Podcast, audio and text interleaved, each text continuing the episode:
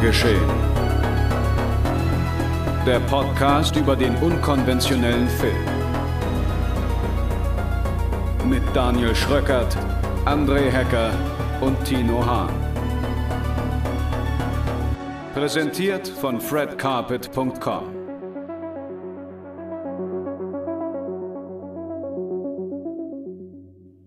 Einen schönen guten Tag, meine sehr verehrten Modefreaks, Schwertkämpfer und Freunde des ausreichenden Sauerstoffs.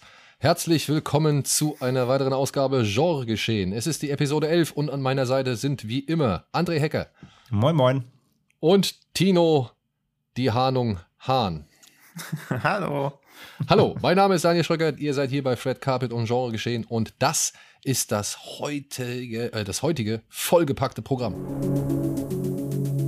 In der heutigen Folge streifen wir uns in Peter Stricklands In Fabric ein blutrotes Kleid über und Alexandre Ajar nimmt uns in seinem Netflix-Thriller Oxygen den Atem. Einen Clash der gealterten Titanen liefern wir uns mit Jackie Chan und Arnold Schwarzenegger im stümperhaft sympathischen Iron Mask. Die Farbe Rot kommt dann erneut beim metaphorischen Märchenslasher Hunted ins Spiel und zu guter Letzt lassen wir die Klingen in The Swordsman sprechen. Viel Spaß! So, das war das heutige Programm, aber bevor wir mit dem Filmen beginnen oder darüber zu reden, wie wir diese Filme empfunden haben, müssen wir ein bisschen oder können wir endlich mal ein bisschen Werbung machen, nämlich für Vidan Staffel 2, Schrei nach Stille. André, du hast da am meisten von uns reingehört. Erzähl mal ein bisschen was zu Vidan. Ja, das ist ein Hörspiel ähm, von Sony bzw. Europa-Hörspiele. Kennen die meisten vielleicht eher von äh, ja, Kinder, Kinder-Content, aber die, die, haben auch ein paar Sachen am Start, die eher so in unsere Gefilde hier passen, nämlich ähm, ja, Vidan ist so ein Horror-Slash-Thriller-Hörspiel ähm, kreiert von Raimon Weber, kennen vielleicht äh, manche, die viel Hörspiele hören. Der hat zum Beispiel damals auch an Gabriel Burns äh, mitgearbeitet. Ähm, ist ja doch relativ bekannt, die Reihe. Und ja, dank Vidan äh, ist die Folge heute quasi hier ähm, gesponsert. Und äh, wir möchten euch dieses Hörspiel natürlich gerne ans Herz legen. Ist tatsächlich sehr düster, ist sehr, teilweise auch sehr brutal, also ist freigegeben ab 16, ähm, äh, also nichts für Kinder auf jeden Fall. Und geht eben um einen Sheriff, Miles Vidan, der in einem äh, Ort ja, das Böse, das Böse bekämpft. Und bereits in der ersten Staffel gab es da allerlei ähm, eben obskure Geschichten mit Monstern, mit einem äh, schwarzen Saft namens Black Juice, der Genau. Ähm, der die Menschen vereinnahmt, in den Wahnsinn treibt. Ja, es hat so ein bisschen leichte Lovecraft-Anleihen hier und da auch gerade was so Kreaturen und Monstren angeht. Also wirklich sehr, sehr ähm, sehr, sehr düster und sehr, teilweise sehr, sehr hart, also nichts für Zartbeseitete. Und ähm, ja, jetzt mit Staffel 2 hier eben die Fortsetzung am Start seit dem 14. Mai, also seit letzten Freitag, gibt es einmal als CD-Box im Handel, wer noch CDs hört, ganz normal bei eurem ähm, Fachhändler, wo immer ihr physische Dinge bestellt aber auch bei Spotify, Amazon Music und iTunes und Co., also zum Streamen, ähm, völlig in Anführungszeichen frei. Wenn ihr eben ein Abo habt, ähm, gibt es die zehn Folgen auch da komplett. Ebenso wie die erste Staffel, wer natürlich erstmal den Anfang hören möchte. Also wirklich sehr, sehr empfehlenswert, ähm, sehr, sehr düster. Also glaube ich für unser Zielpublikum hier doch deutlich ansp ansprechend und auf jeden Fall jetzt verfügbar und können wir euch nur ans Herz legen. Und das mit der Herde kann ich auch gerne bestätigen. Denn die erste Staffel habe ich den Anfang gehört weil auch die Sprecher tatsächlich äh, recht hochklassig sind. Also mhm. sind viele bekannte, ähm, ja, ich sag jetzt mal Hollywood-Stimmen dabei. Mhm. Und natürlich bin ich auch Fan von Raimund Weber, denn ich habe unter anderem ja Gabriel Burns früher echt sehr viel und intensiv gehört. Ja, ich auch, ja. Das war halt auch schon immer heftig, was der da teilweise beschrieben hat. Und ich mag vor allem die, ja, die Vergleiche, die er immer findet für seine Gewalttaten. Ja? Also wenn er halt dann von, von keine Ahnung, durchrissenen Körpern irgendwie ja, erzählt, die irgendwie aus sich, sich ausleeren wie so ein umgestülptes Marmeladenglas und so Sachen. ähm, da sind immer wieder schöne, wie sagt man, Metaphern dabei. Ja, er, find, er findet ja. halt sehr bildliche Beschreibungen. Also man kann, ich finde, man kann sich sehr gut hineinversetzen in das, wie er das beschreibt eben. Das finde ich auch, ja. Das ist schon ja. sehr, sehr gut gemacht. Gibt's nichts, ja. Genau. Ja, ich mochte das auch. Also einfach Kopfhörer aufziehen, Waldspaziergang machen, Vidan dabei laufen lassen und dann gibt's was für alle Sinne. Sogar für den Geruchssinn vielleicht. ja. Ja. Ja. Gut. Womit wir bei den Filmen für diese Woche wären. Und da freue ich mich ganz besonders, dass ein Film, der jetzt, äh, ja, dass ein Film jetzt endlich auf Blu-ray ab dem 27. Media, äh, 27. Mai über Koch Media, Entschuldigung, ja, freudscher Versprecher. Im 27. Mediabook steckt eine Disc. Ja. genau, in 27. Mediabook steckt ein Koch, der hat ein Kleid an, ein rotes, das blutrote Kleid oder halt auch ja, in Fabric. So heißt der Film von Peter Strickland, ist entstanden im Jahr 2018 und handelt von einer oder der Bankangestellten Sheila. Die versucht nach der Trennung von ihrem Mann ihren Sohn Vince allein zu erziehen. Aber leider macht ihr dessen Weigerung, erwachsen zu werden und seine dreiste Freundin Gwen gehörig das Leben schwer. Ein Date verspricht schließlich eine etwas Abwechslung. Als Sheila dann noch ein wunderbares Kleid zu einem günstigen Preis findet, scheint alles besser zu werden. Doch Sheila muss erkennen, dass auf dem Kleidungsstück ein dämonischer Fluch lastet. Und das ist nur ein Teil dieses Films, denn er besteht eigentlich aus zwei Geschichten. So viel kann man, glaube ich, schon mal vorwegnehmen. Und ansonsten, ja, kann ich nur noch mal wiederholen, dass ich sehr erfreut bin, dass der Film jetzt endlich mal da ist. Denn ich bin inzwischen ein richtig schöner Peter Strickland-Fan geworden. Durch seine bisherigen Filme nämlich. Wie zum Dieser Beispiel? Duke, Duke of Bur Burgundy Genau. Und Bavarian Sound Studio, den ich nach wie vor für seinen besten halte. Ja, ich auch. Aber in Fabric hat mir auch wieder richtig gut gefallen. Und das Kuriose daran ist, ich kann mir so gar nicht richtig erklären, warum. ich weiß nicht, wie es euch geht. Aber der Film entzieht sich so ein bisschen der Greifbarkeit. Wenn ihr versteht, was ich meine. Ja, absolut. Ja, das machen ja alle seine Filme, finde ich. Also, dass sie, ich finde auch, dass das jetzt in Fabric sein zugänglichster Film ist, aber auch der Oh, entzieht sich ja vielen Kategorien, in die man Filme sonst gängig reinpackt, wenn man über sie sprechen möchte. Ja, finde ich schon, dass er am zugänglichsten Echt? ist. Also Okay. ich mochte diesen Katalin Wager von ihm auch sehr gern. Der war ja noch sehr, sehr spröde, finde ich. Bavarian Sound Studio. Da muss man schon, finde ich, diese Faszination dafür aufbringen, für dieses Sounddesign. Sonst steht man da ja einfach nur komplett ratlos vor dem Film, würde ich sagen. Ja, aber ich Und fi- Duke of ja. Burgundy ist ja auch so entschleunigt. Also er entzieht sich ja auch komplett jeglicher oder zeitliche auf Einordnung und er löst ja auch viele so gängige Begrifflichkeiten auf. Deswegen finde ich es in Fabric schon am zugänglichsten, aber das mag jeder anders sehen, wie ich auch Also ich schon an finde dem tatsächlich, äh, äh, überraschten echt. also ich, ich finde Barbarian habe. Sound Studio tatsächlich zugänglicher, weil er zumindest eine stringente Geschichte erzählt, weil ähm, ich finde halt dadurch, dass der Film hier, wie Daniel schon sagt, so in zwei Teile gesplittet ist, die ein bisschen wirken, als ob du halt so einen Episodenfilm guckst mit zwei Episoden. Ähm, Hm. Ich finde schon, das bricht sehr krass mit gängigen Sehgewohnheiten. Und das, was ich bisher so gehört habe von Leuten, die den schon auch gesehen konnten, m, daran stören sich auch tatsächlich die meisten, die den Film nicht greifen können aufgrund dieses episodischen Splittings. Und das kann ich nachvollziehen, weil mir das ähnlich ging. Darüber bin ich schon gestolpert, muss ich zugeben. Weil das schon sehr sich rausreißt erstmal. Also der macht ja schon wirklich einen krassen Bruch. Und du musst dann erstmal dich komplett neu finden, einfach plötzlich in der Mitte des Films. Wo, wo, wo sind wir jetzt eigentlich? Was passiert jetzt gerade?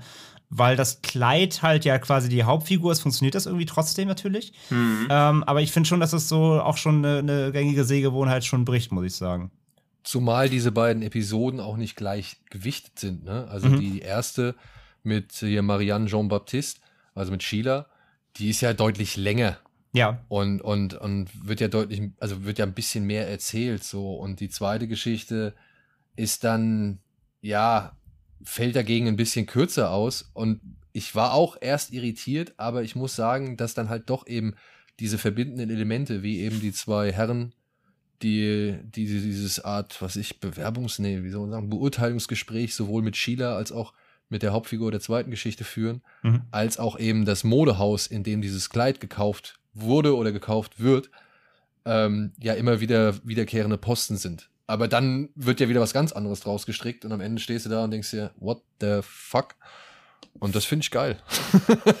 In Ja. Kombination mit den Bildern und dem Sounddesign und der Musik äh, erschafft Strickland hier wieder so, so einen kleinen Mikrokosmos ähm, des, des, weiß ich nicht, Horror-Kunstkinos, kann man das so sagen?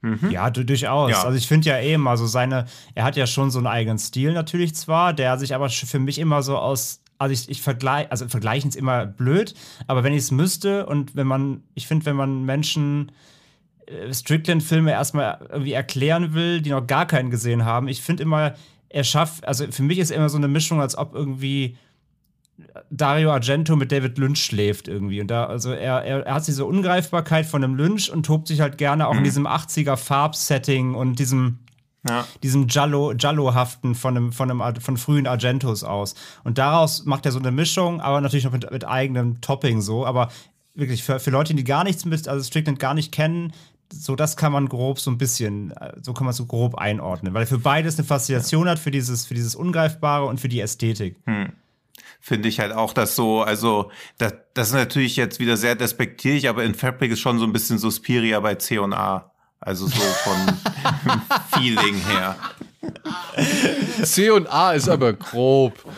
Ja, oder statt, statt Zombies im Kaufhaus halt Suspiria im Kaufhaus. Ja, okay. Und, und diese Frau, die in dem Kaufhaus arbeitet, diese Fatma Mohammed, die spielt ja auch in jedem seiner in jedem, Filme ja. mit. Und ich finde auch sie hat halt so eine krasse Aura. Und ich will ja auch keine gängigen Klischees oder so bedienen, aber ich finde, man merkt schon, dass sie aus Transsilvanien stammt. Und sie musste irgendwie während der Dreharbeiten auch dreimal aus Transsilvanien eingeflogen werden, weil es wohl in Rumänien so ist, dass wenn du beim Theater bist, du dann immer Ganzjahresaufträge hast und deswegen du die Schauspieler schwierig rausbekommen kannst. Aber er wollte sie halt wieder besetzen und sie scheint halt auch sowas wie seine weiß nicht, seine Stammschauspielerin oder. Muse oder was auch immer zu sein. Aber auch man merkt bei der Besetzung schon, finde ich, was für ein Auge er für Style und Details einfach hat. Und für Typen. Ja. Ja, also ich meine, man muss ja sagen, ne, dass du jemanden hier, wie heißt der, Toby Jones, mhm. ja, in Barbarian Sound Studio als deine Hauptfigur, sag ich mal, ja. installierst, so, der wäre, ja. ich meine, man kennt den ja vor allem jetzt, sag ich mal, vielleicht, die meisten werden ihn wahrscheinlich kennen als, äh, keine Ahnung, hier, der, der Professor, der Hydra-Professor aus, aus Captain America zum Beispiel, so. Hm. Äh, der ist ja, oder, oder aus, ja, dann auch hier, ähm, Bube, Dame, König, nee, Dame, König, Aspion. Halt, der hm. ist ja eher äh, auch schon im Independent Arthouse-Kino zu Hause oder hat mehr in dem Bereich ja. gemacht, war dann aber auch meistens immer nur die Randfigur oder die Nebenfigur. So, hat nie irgendwie die große tragende Rolle gehabt. Und jetzt hier so ein in Barbarian Sound Studio ihn da halt als Hauptfigur zu machen, ist genauso, sag ich mal, ungewöhnlich wie jetzt halt eine Marianne Jean-Baptiste, die man hm. vielleicht noch jetzt gerade gesehen hat vor einiger Zeit in Fatman. Da spielt sie die Ehefrau von Mel Gibson, dem Weihnachtsmann, äh, der von einem Auftragskiller gejagt wird. Und das sind halt, ja, das sind Leute, das sind irgendwie, keine hm. Ahnung, äh, das passt alles zu dem etwas unangepassten Bild und Farben und Themen, die Strickland immer wieder aufgreift. So, der sucht sich ja immer so wirklich seine ganz spezielle Nische aus. Ob es jetzt nun halt eben das Sounddesign von Barbarian Sound Studio ist, Fetischliebe sage ich mal, bei Duke of Burgundy oder jetzt eben, ja, Modewahn. Also beziehungsweise hm. so eine, oder nee, wie könnte man sagen, so eine Kultisierung von Mode, glaube ich. Ja, oder? oder auch dieses, ich finde halt so ein bisschen, dass, dass sie kauft sich das Kleid ja, weil sie findet, dass sie das verdient hat. Ja. Also quasi als Belohnung und dadurch hat sie sich das ja ins Haus geholt, was schlussendlich ihr Verhängnis sein wird. Also dieses, dass man an sowas gar nicht, wie nennt man das denn, so eine Karma-Logik oder so anbringen soll. Also auch wie bei Psycho zum Beispiel, wo sie ja auch quasi ihren Chef betrügt und dann in dieses Motel abhaut und quasi durch das, was ihr Glück bringen soll, ihren eigenen Tod eingeleitet hat, ja, aus ja. unweigerlich.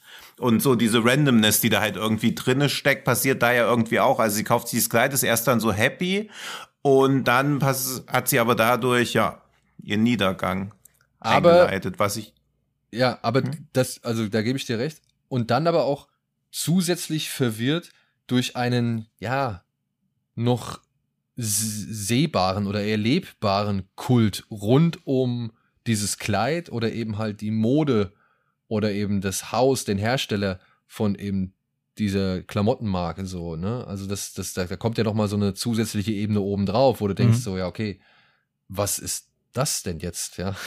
Steht das im Zusammenhang mit der Aussage oder ist das irgendwie nochmal zusätzlich oder äh, haben wir jetzt wirklich das gesehen, was wir jetzt glauben zu sehen und solche Sachen? Also ich finde, da schafft es Strickland immer wieder halt auch eben gerade dieses Genre nochmal schön durchzudrücken und, und für Verwirrung sorgen zu lassen. Ja, und Verwirrung ist echt ein guter Punkt trotzdem bei dem Film, muss man trotzdem dazu sagen, finde ich. Also er ist, er ist nicht leicht zugänglich. Ich glaube, das muss man trotzdem mitgeben. Also ja, das auf jeden Fall. Ich, ja. ja ich finde immer, dass es gerade bei so einem Film ist halt wichtig, weil wir, wir klingen jetzt sehr positiv, was der Film auch auf jeden Fall verdient.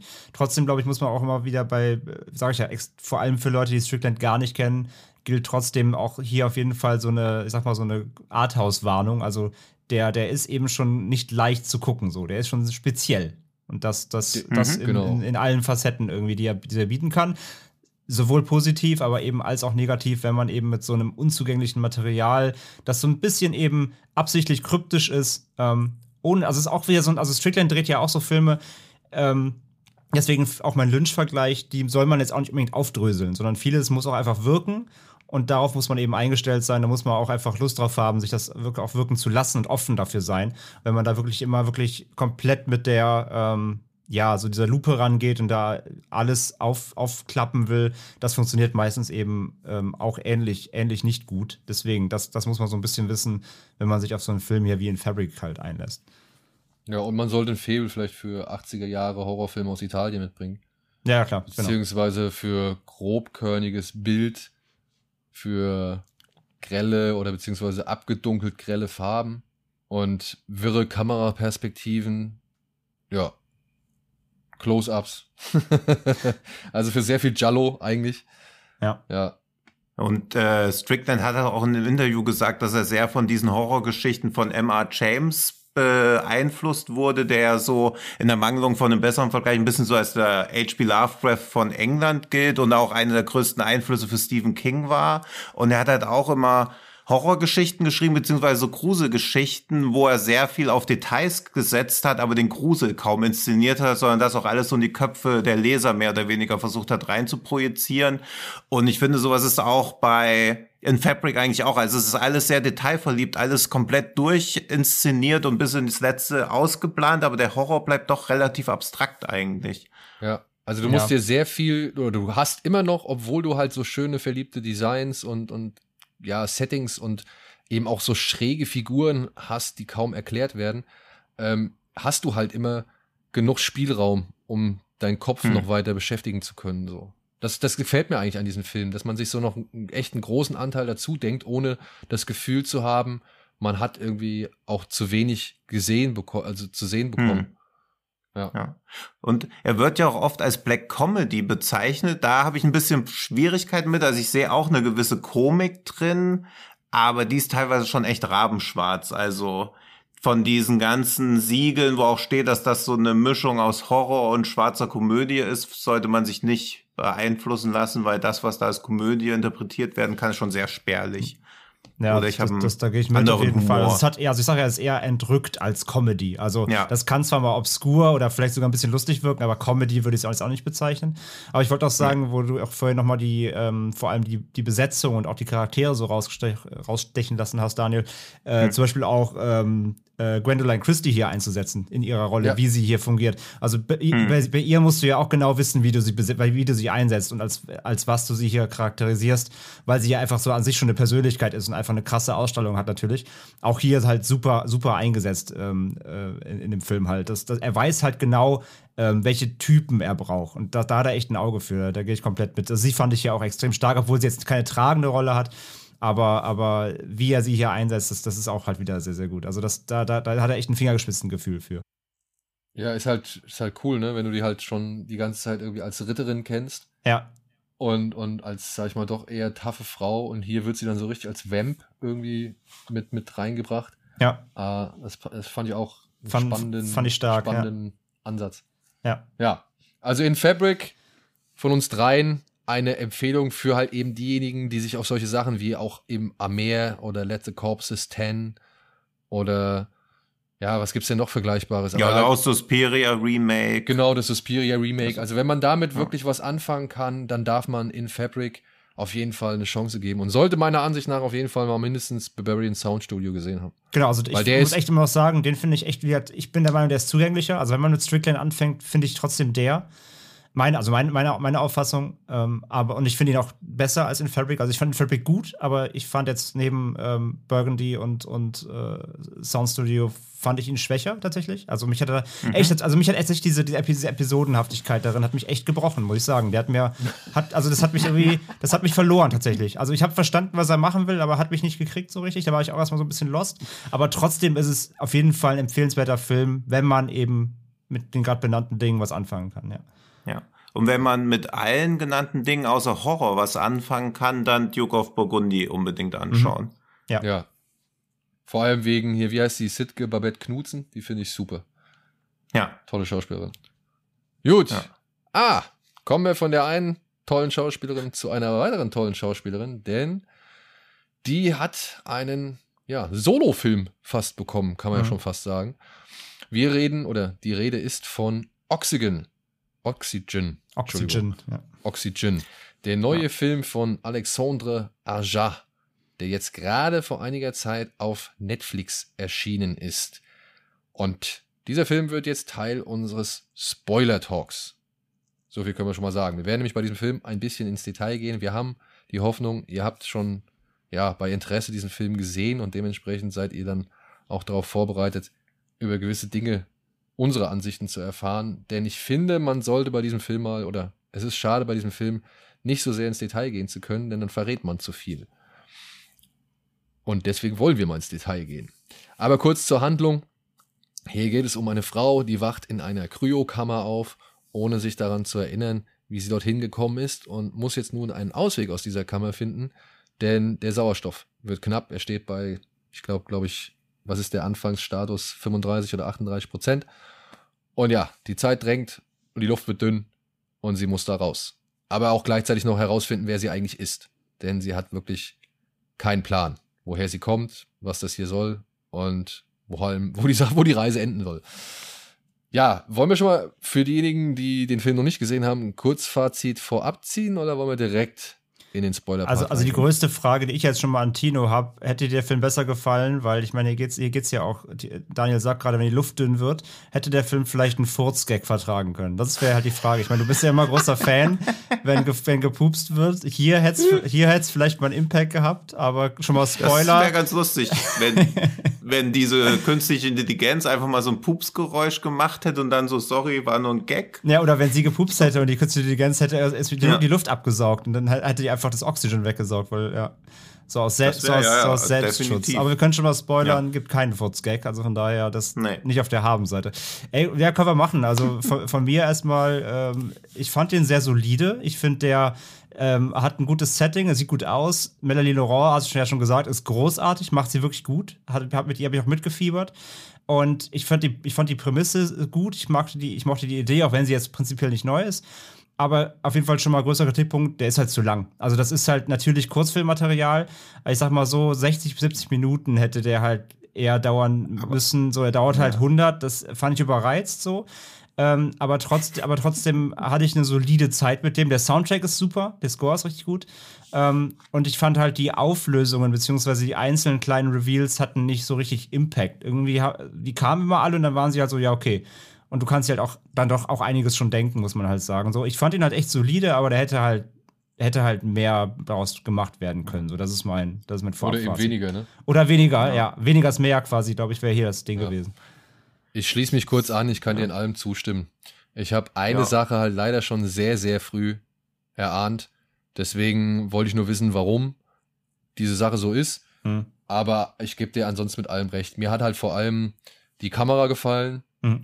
die halt echt immer wieder neue Winkel und Wege findet, um sich in diesem kleinen Setting irgendwie, sag ich mal, zu positionieren und dieses Setting dann auch zu präsentieren. Mhm. Ja, Frau fand Laurent, ich auch. Frau Laurent war cool. Und ja, ansonsten gebe ich dir mit allem, bin ich bei allem bei dir. Der Film ist einfach viel zu lang. Also hätte der auf 70 Minuten das gezählt, dann wäre das, glaube ich, ein richtig, richtig empfehlenswertes Ding gewesen. Ja, aber ihr könnt dem Film ja jetzt nicht zum Vorwurf machen, dass noch 35 und nicht 25 Prozent Sauerstoff da waren. nee, ich finde ihn halt auch zu lang und oder zu kurz. Also kommt halt auch wieder drauf an. Also jedenfalls hat er eine Länge, die auch Längen hat. Also das hat mich auch genervt. Kamera fand ich auch super, gerade auch durch diese dass sie oft so kreisförmig arbeiten, dass ja auch so ein bisschen was die Hauptfigur mitmacht, die sich ja auch wie so in so einer immer enger werdenden Spirale dann an die Wahrheit rantastet. Das finde ich ganz cool. Also, dass er auch mit dieser Beschränktheit der räumlichen Mittel so viel noch visuell anzufangen weiß. Mhm.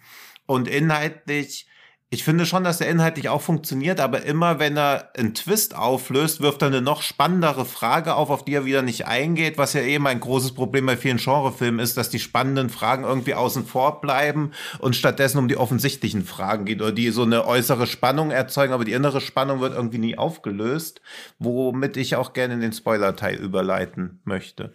Ja, ja, ja. Wobei ich halt sagen möchte, die Auflösung die, die, die, sag ich mal, die Gesamtsituation, wie sie sich dann darstellt, macht, da macht er sich schon ein bisschen einfach, meiner Ansicht nach. Also da hätte er mhm. spannendere Geschichten wirklich noch. Ja. Also das, was du auch sagst, ne, dass da halt wirklich diese spannenderen Fragen aufgemacht werden und generell dann sich zu etwas entwickeln, das das einfach oder relativ einfach erklärt, wobei man vielleicht noch ein paar Stufen weiter hätte gehen können.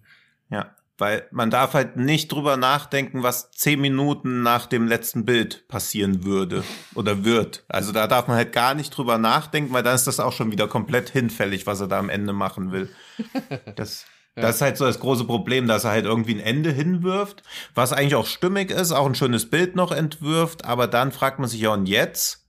Und das ist das Problem. Also da, wo es gerade spannend wird, ist der Film dann einfach vorbei. Ja, die Frage, die Frage jetzt erstmal äh, an der Stelle, ist das Endbild denn wirklich Wirklichkeit oder ist das quasi ihr Traum im Kryoschlaf? Ja. Also könnte beides sein, aber. Weil ich habe es als letzteres gewertet. Ich habe jetzt noch gar nicht gedacht, dass sie da sind, sondern das ist jetzt quasi ihr, so stellt sie sich vor, wenn sie ankommen. Ja, aber was ja auch, also ob sie sich vorstellt, ob sie wirklich ankommen, ergibt ja dann auch nicht so viel. Ich finde halt nur, also ab jetzt sind wir auch im Spoiler-Talk, oder? Ja, wir sind also, jetzt im Spoiler-Talk. Ja die, was halt spannend ist, sie muss ja für sich akzeptieren, dass sie ein Klon ist, was sie ja einfach auch macht, was ich glaube ich schwierig ist. Wenn jetzt jemand hier reinkommt zu mir sagt, ey, du machst übrigens gerade, du bist der Klon, deswegen machst du auch den Podcast, weil der richtige Tino macht was viel Spannenderes gerade. Das würde mir zumindest schon mal Stoff zum Nachdenken geben. Das nimmt sie ja aber auch einfach hin, genauso wie sie hinnimmt, dass ja auch ihr Mann ein Klon ist. Und dass man selber akzeptieren kann, dass man ein Klon ist, noch okay, aber dass du auch akzeptieren musst, dass dein Partner ein Klon ist, den du auch daran erkennst, dass ihm eine Narbe auf der Stirn fehlt, was ja wieder impliziert, dass das wahrscheinlich nicht das Einzige ist, was ihn von der realen Person unterscheidet. Das ist ja schon eine Situation, das ist ja super schwierig, da zu leben. Und das wäre ja irgendwie spannend, sowas mal zu hinterfragen, was man überhaupt macht, wenn man mit einem Klon zusammenleben muss. Oder herausfinden, man ist selber ein Klon. Und wenn das selbst Schwarzenegger-Actionfilme tiefgründiger schaffen als der Film, dann ist das schon was im Argen. Ja, aber dann machst du hier bisschen die Prämisse des Films, dem Film zum Vorwurf, denn ja, schon. Du klar, hast, aber wenn das, du hast hm? diese diese Gedanken, hast dafür hast du Zeit, wenn du irgendwie keine Ahnung wenn du, halt einfach komplett gefahrlos durchs All schwebst. Ja, aber und das meine ich ja. Deswegen ist das Ende vielleicht ganz schön, aber diese Gedanken werden ja kommen. Und bevor diese Gedanken kommen, ist ja erstmal die Frage, was essen wir eigentlich heute zu Abend? Ja, also ich meine, die stehen jetzt auf diesem Planeten. Was geht ab? Ja, also, was geht ab? Was essen wir? Was trinken wir? Wo wohnen ja, wir? Ja, aber wir wissen ja, ja, das ist ja das Ding, das, das macht der Film ja nicht auf. Wir wissen ja auch gar nicht, was da in diesem Raum Gleiterbums, dass der ab, dass da abgeworfen wird, keine Ahnung, vielleicht ist da noch ein riesen Construction Set dabei oder so, so ein, keine Ahnung, so ein, so ein, so ein Quetscher-Wurfzelt für, für außerplanetarische ja, Erfahrungen. Das wissen wir ja alles gar nicht. Und das, ja, weil, aber man weil braucht schon fürs Lego Construction Set vom Todesstern zwei, drei Tage, dann brauchen die zu zweit für so ein. Ne, sind ja nicht so, zu zweit. So sind nein, nein, nein, vielleicht noch die, die länger. sind ja nicht zu zweit. Es also. leben ja noch mehr Leute als die beiden. Ähm, aber das macht der Film ja nicht auf, weil es darum dem Film ja dann quasi nicht mehr geht. Also ein bisschen Oxygen 2 ja. kommen, der das einfach fortführt so. Hier geht es ja wirklich um die um dieses ähm, Wer bin ich und, und wer bist du Ding. Was dann wirklich danach passiert, ja klar, aber das ist, das, das ist, also da muss sich der Film ja in dem Sinne jetzt erstmal nicht kümmern. so. Sie sagen hm. ja, sie sollen besiedeln, was da alles dranhängt, diese ganze Mission. Wenn der Film da noch weiter ausgeschwiffen wäre, dann würden wir noch mehr meckern, dass er zu lang ist, so irgendwie. Oder, oder halt, dann ja. müsste er wirklich lang gehen und hätte halt vier Stunden dauern müssen. Und dann ist quasi der Kapselplot nur einer und dann geht es erst auf den Planeten so. Aber das ist ja gar nicht. Ja, aber wenn das die Fragen sind, auch dieses, was ich halt spannend finde und wo der Film hätte weitergehen müssen, ist ja dieses, dass wie auch bei 2001 irgendwie die Lösung von allem in der Fragetechnik liegt. Also je nachdem, wie du die Frage formulierst, kriegst du halt auch eine befriedigende Antwort, weil hätte sie als erstes gefragt, wie alt bin ich, wäre ja schon der ganze Film komplett ja, anders ja, ja, gelaufen. Das ist eh die Frage dieser und, KI. Ja, ja, die Antwort irgendwie, Ja, das die antwortet auch- auch immer nur so, gerade so wie der Plot es halt braucht, ne, wie das Ja. Drehbuch ist. Ja, ja, was ich aber ganz schön finde, also dass man sich quasi über sich selbst ärgern müsste, dass man die falschen Fragen gestellt, das ist ja so ein bisschen bei, wie bei diesen, na, was auch gibt, wenn man so irgendwie so ein Zettel auf der Stirn kleben hat und rausfinden Ja. muss, wer man ist, wo man auch immer merkt, okay, man stellt einfach dumme Fragen oder keine zielführenden Fragen. Aber dann wird halt auch gesagt, sie ist zwölf, was wieder eine andere interessante Sache aufwirft, weil wenn sie mit ihrem Mann jetzt da auf dem Planeten ist, was passiert zwei, drei Wochen später, wenn die zum ersten Mal Sex haben? Dann haben halt einfach zwei Kinder Sex miteinander, weil der Film das Alter von Klon nach dem Körper definiert. Und das ist ja auch eine spannende Frage wieder. Wie wird das Alter von einem Klon definiert? Nach dem Geist, den man ihm einpflanzt? Also ist sie eine 30-jähriger Klon oder ist sie wirklich zwölf, weil der Körper erst so alt ist? Also auch da, ich weiß, das kann der Film nicht beantworten, aber er wirft nein, dazu nein, super nein. spannende Doch. Fragen zu Klontechnik auf. Beantwortet der Film. Ganz einfach. Wo, wann? Naja, sie geht davon aus, diese Professorin zu sein. Sie hat ja, Ja. Erinnerungen an ein langes Ja. Leben. Ihre geistige, ihr geistiger Zustand ist, ich bin eine erwachsene Frau. Die Maschine, in der sie drin liegt, analysiert ihren Körper als zwölf Jahre alten Ja. Organismus. Und das ist ja eine interessante ethische Frage, vor der wir alle ja in 50 Jahren stehen werden. Wie alt sind Klone? Also das ist ja auch die Grundfrage von diesem äh, The Problem with, of Being Born, ist Schau. ja auch diese Problematik. Wie alt ist ein Klon? Ja, aber Und das wirft der Film halt einfach nur so lapidar in den Raum rein, weil körperliches und Erinnerungsalter einfach getrennt sind. Und das ist halt auch spannend, genauso wie sie sich ja selbst anruft, wie wir später erfahren. Also sie hat ja quasi mit sich selbst telefoniert. ja, Und auch dafür hat sie gar keine Lösung. Also sie muss doch davon ausgehen, dass sie von ihrem eigenen Klon irgendwann mal angerufen wird, wenn es nur halbwegs so läuft, wie sie sich vorstellt, wie das läuft. Und sie wirkt aber trotzdem komplett überrascht. Beziehungsweise hat sie ihrem eigenen Klon nichts zu sagen, was dem Klon helfen würde. Naja, also dass sie selbst naja, irgendwie ja, ihr Moment, größtes Moment. Plotproblem ist. Ja, das Moment, aber auch Moment, sagen. Das Moment, ist ein Moment, bisschen Moment, unfair. Moment, dass sie, dass sie, sie muss nicht damit rechnen, dass sie angerufen wird. Nee, auf keinen Fall. Das hätte eigentlich nie passieren dürfen. Das ist ja der ganze Punkt deswegen. Sie hätte ja gar nicht aufwachen sollen. Und wenn sie dann quasi auf dem Planeten angekommen wären, dann hätte dieser Funkkontakt gar nicht mehr bestanden, weil, ich, weil, weil sie quasi während sie ja noch anruft, verschwindet ja immer weiter. Es wird ja öfter gesagt, deine Hm. Kapsel kommt bald aus dem Radius, wo dann die Funkverbindung abbricht. Das heißt, Ja, okay, wär, wäre, fair wäre, wäre das Kryo-Ding alles erfolgreich gelaufen, wäre der Asteroid da nicht äh, kollidiert und so, hätte sie niemals den Kontakt herstellen sollen. Deswegen ist sie so überrascht. Ja, aber trotzdem, also sie hätte ihrem Klon doch was Hilfreicheres sagen können, als das, was sie gemacht hat. Also alles hätte doch mehr geholfen. hätte alles mehr geholfen. Die gehen ja davon aus, dass sie den, dass sie, dass sie ja stirbt. Also sie ist ja davon, also die gehen ja, die, so wenn ich, wenn ich das, mein Eindruck war, dass alle auf der Erde gedacht haben, fuck, die ist jetzt sowieso am Arsch. Also was, was, was wollen wir der Groß noch erzählen? Die haben, die versuchen sie ja die ganze Zeit zu beruhigen und sagen, ja, es ist alles in Ordnung, wir kümmern uns darum, wir sind gleich da. Und sie stellt dann ja fest, nee, die erzählen Kacke. Ja, und offensichtlich ist und offensichtlich ist es ja auch alles so geheim, dass dafür ja dann sogar ähm, ja bei ihr dann eingedrungen wird, um sie davon abzuhalten, ihr zu sprechen. Also es ist ja scheinbar auch ein riesen Verschwörungsding noch dahinter, dass es keiner erfahren soll oder oder zumindest auch die Klone selber nicht. Ähm, also so geheim ist es ja dann scheinbar auch. Also diese, diese Kommunikation überhaupt war halt nie gedacht so. Das, das überrascht die halt alle, weil das, das hätte nie passieren dürfen. Ja, okay, fair enough. Trotzdem glaube ich, dass sie ihr irgendwie was anderes hätte sagen können. Ey, Und da bin ich bei bei dir. so, hm? Da bin Ja. ich bei dir. Sie hätte dem Roboter andere Fragen stellen können, sie hätte mit den Leuten da anders reden können. Also, und ich habe ich hab auch die ganze Zeit versucht, warum sagt die nicht das und das? Oder warum fragt die nicht das und das? Oder warum stellt die nicht mal die und die Frage? Und das, was ich mir halt immer wieder dann irgendwie entgegenhalten muss, ist, okay, wie würdest du dich verhalten, wenn du weißt, du hast nur noch 30, keine Ahnung, 30 Minuten Sauerstoff in diesem Ding drin, so, ne? Also, ähm, dass man da nicht irgendwie rational rangeht oder, oder allzu rational reagiert oder so schnell zur Rationalität findet, muss ich dem Film dann aber oder der Situation halt einfach zugestehen. Ja, aber sie geht rational an die Probleme ran, um ein schlechtes Wortwitz zu machen, was sich aber aus dem Vorspann ganz gut ergibt. Weil am Anfang sieht man auch diese Laborratte, Versuchsratte durch dieses Labyrinth zu laufen und sie ist ja auch immer wieder auch ähnlich wie eine Laborratte quasi in so einer indirekten Versuchsanordnung gefangen, wo sie ja auch irgendwie rausfinden muss. Das muss sie auch irgendwie durch Versuchen, also durch so Try and Error, dass sie nicht immer sofort die richtigen Fragen stellt. Okay, das ist geschenkt, auch wenn sie eine Wissenschaftlerin sein soll. Was ich bei so Filmen auch immer ganz spannend finde, wir erfahren ja erst so nach ungefähr ein bisschen nach der Hälfte des Films, dass sie einen Klon darstellt. hätte man sie von Anfang an genauso betrachtet, wenn man gewusst hätte, es ist ein Klon. Also ich glaube, als Zuschauer empfindet man Klone ja immer als ersetzbar und dementsprechend baut man auch weniger Empathie auf. Auch diese Wahrnehmung, dass wir sie erst als Menschen wahrnehmen müssen, um später für den Klon überhaupt Mitgefühle zu haben, das finde ich auch spannend aus so einer inszenatorischen Sicht. Und hier muss ich halt dann einfach mal ganz persönlich werden, weil für mich war das leider schon nach fünf Minuten klar. Ja, also dass irgendwas mit ihr ist, dass sie ein Klon ist, wusste ich nicht, aber dass halt irgendwie noch so ein Plot-Twist kommt also, oder so, war dass halt sie, schon. Dass sie, durch, dass sie durchs All schwebt, das fand ich halt, hm. Das wusste ich nicht, das habe ich nicht erahnen können. Hm. Dass sie ein Klon ist, das muss ich leider sagen, das hat mir die Situation, die Technik, mit, in der sie sich wiederfindet, weil das ist ja alles Hightech hm. hoch 10 und mhm. eben halt auch diese Rückblicke oder diese kurzen Snippets in dieses Labor, in der in dem die Ratten mutieren oder halt eben hm. Wissenschaftler irgendwie gerade zugrunde gehen. Ähm, das hat mir dann so das, das Mindset eröffnet, ah, pass auf, die war Wissenschaftlerin, es ist irgendeine tödliche Seuche und zack, die hat sich jetzt hier einmal reproduziert, um halt diese Seuche überleben zu können und muss jetzt halt dann, keine Ahnung, wäre halt jetzt in der Zukunft oder sonst irgendwas aufgewacht. Ich musste tatsächlich hm. auch erstmal, bevor ich diese Bilder, weil die, ich glaube, diese Bilder von den Wissenschaftlern, die auch dann irgendwie sich so unter Schmerzen winden, die kommen etwas mhm. später, sondern, sondern vorher mhm. sieht man nur die Ratten. Ich musste tatsächlich dann auch an die Insel denken mhm. von Michael Bay. Mhm, ja.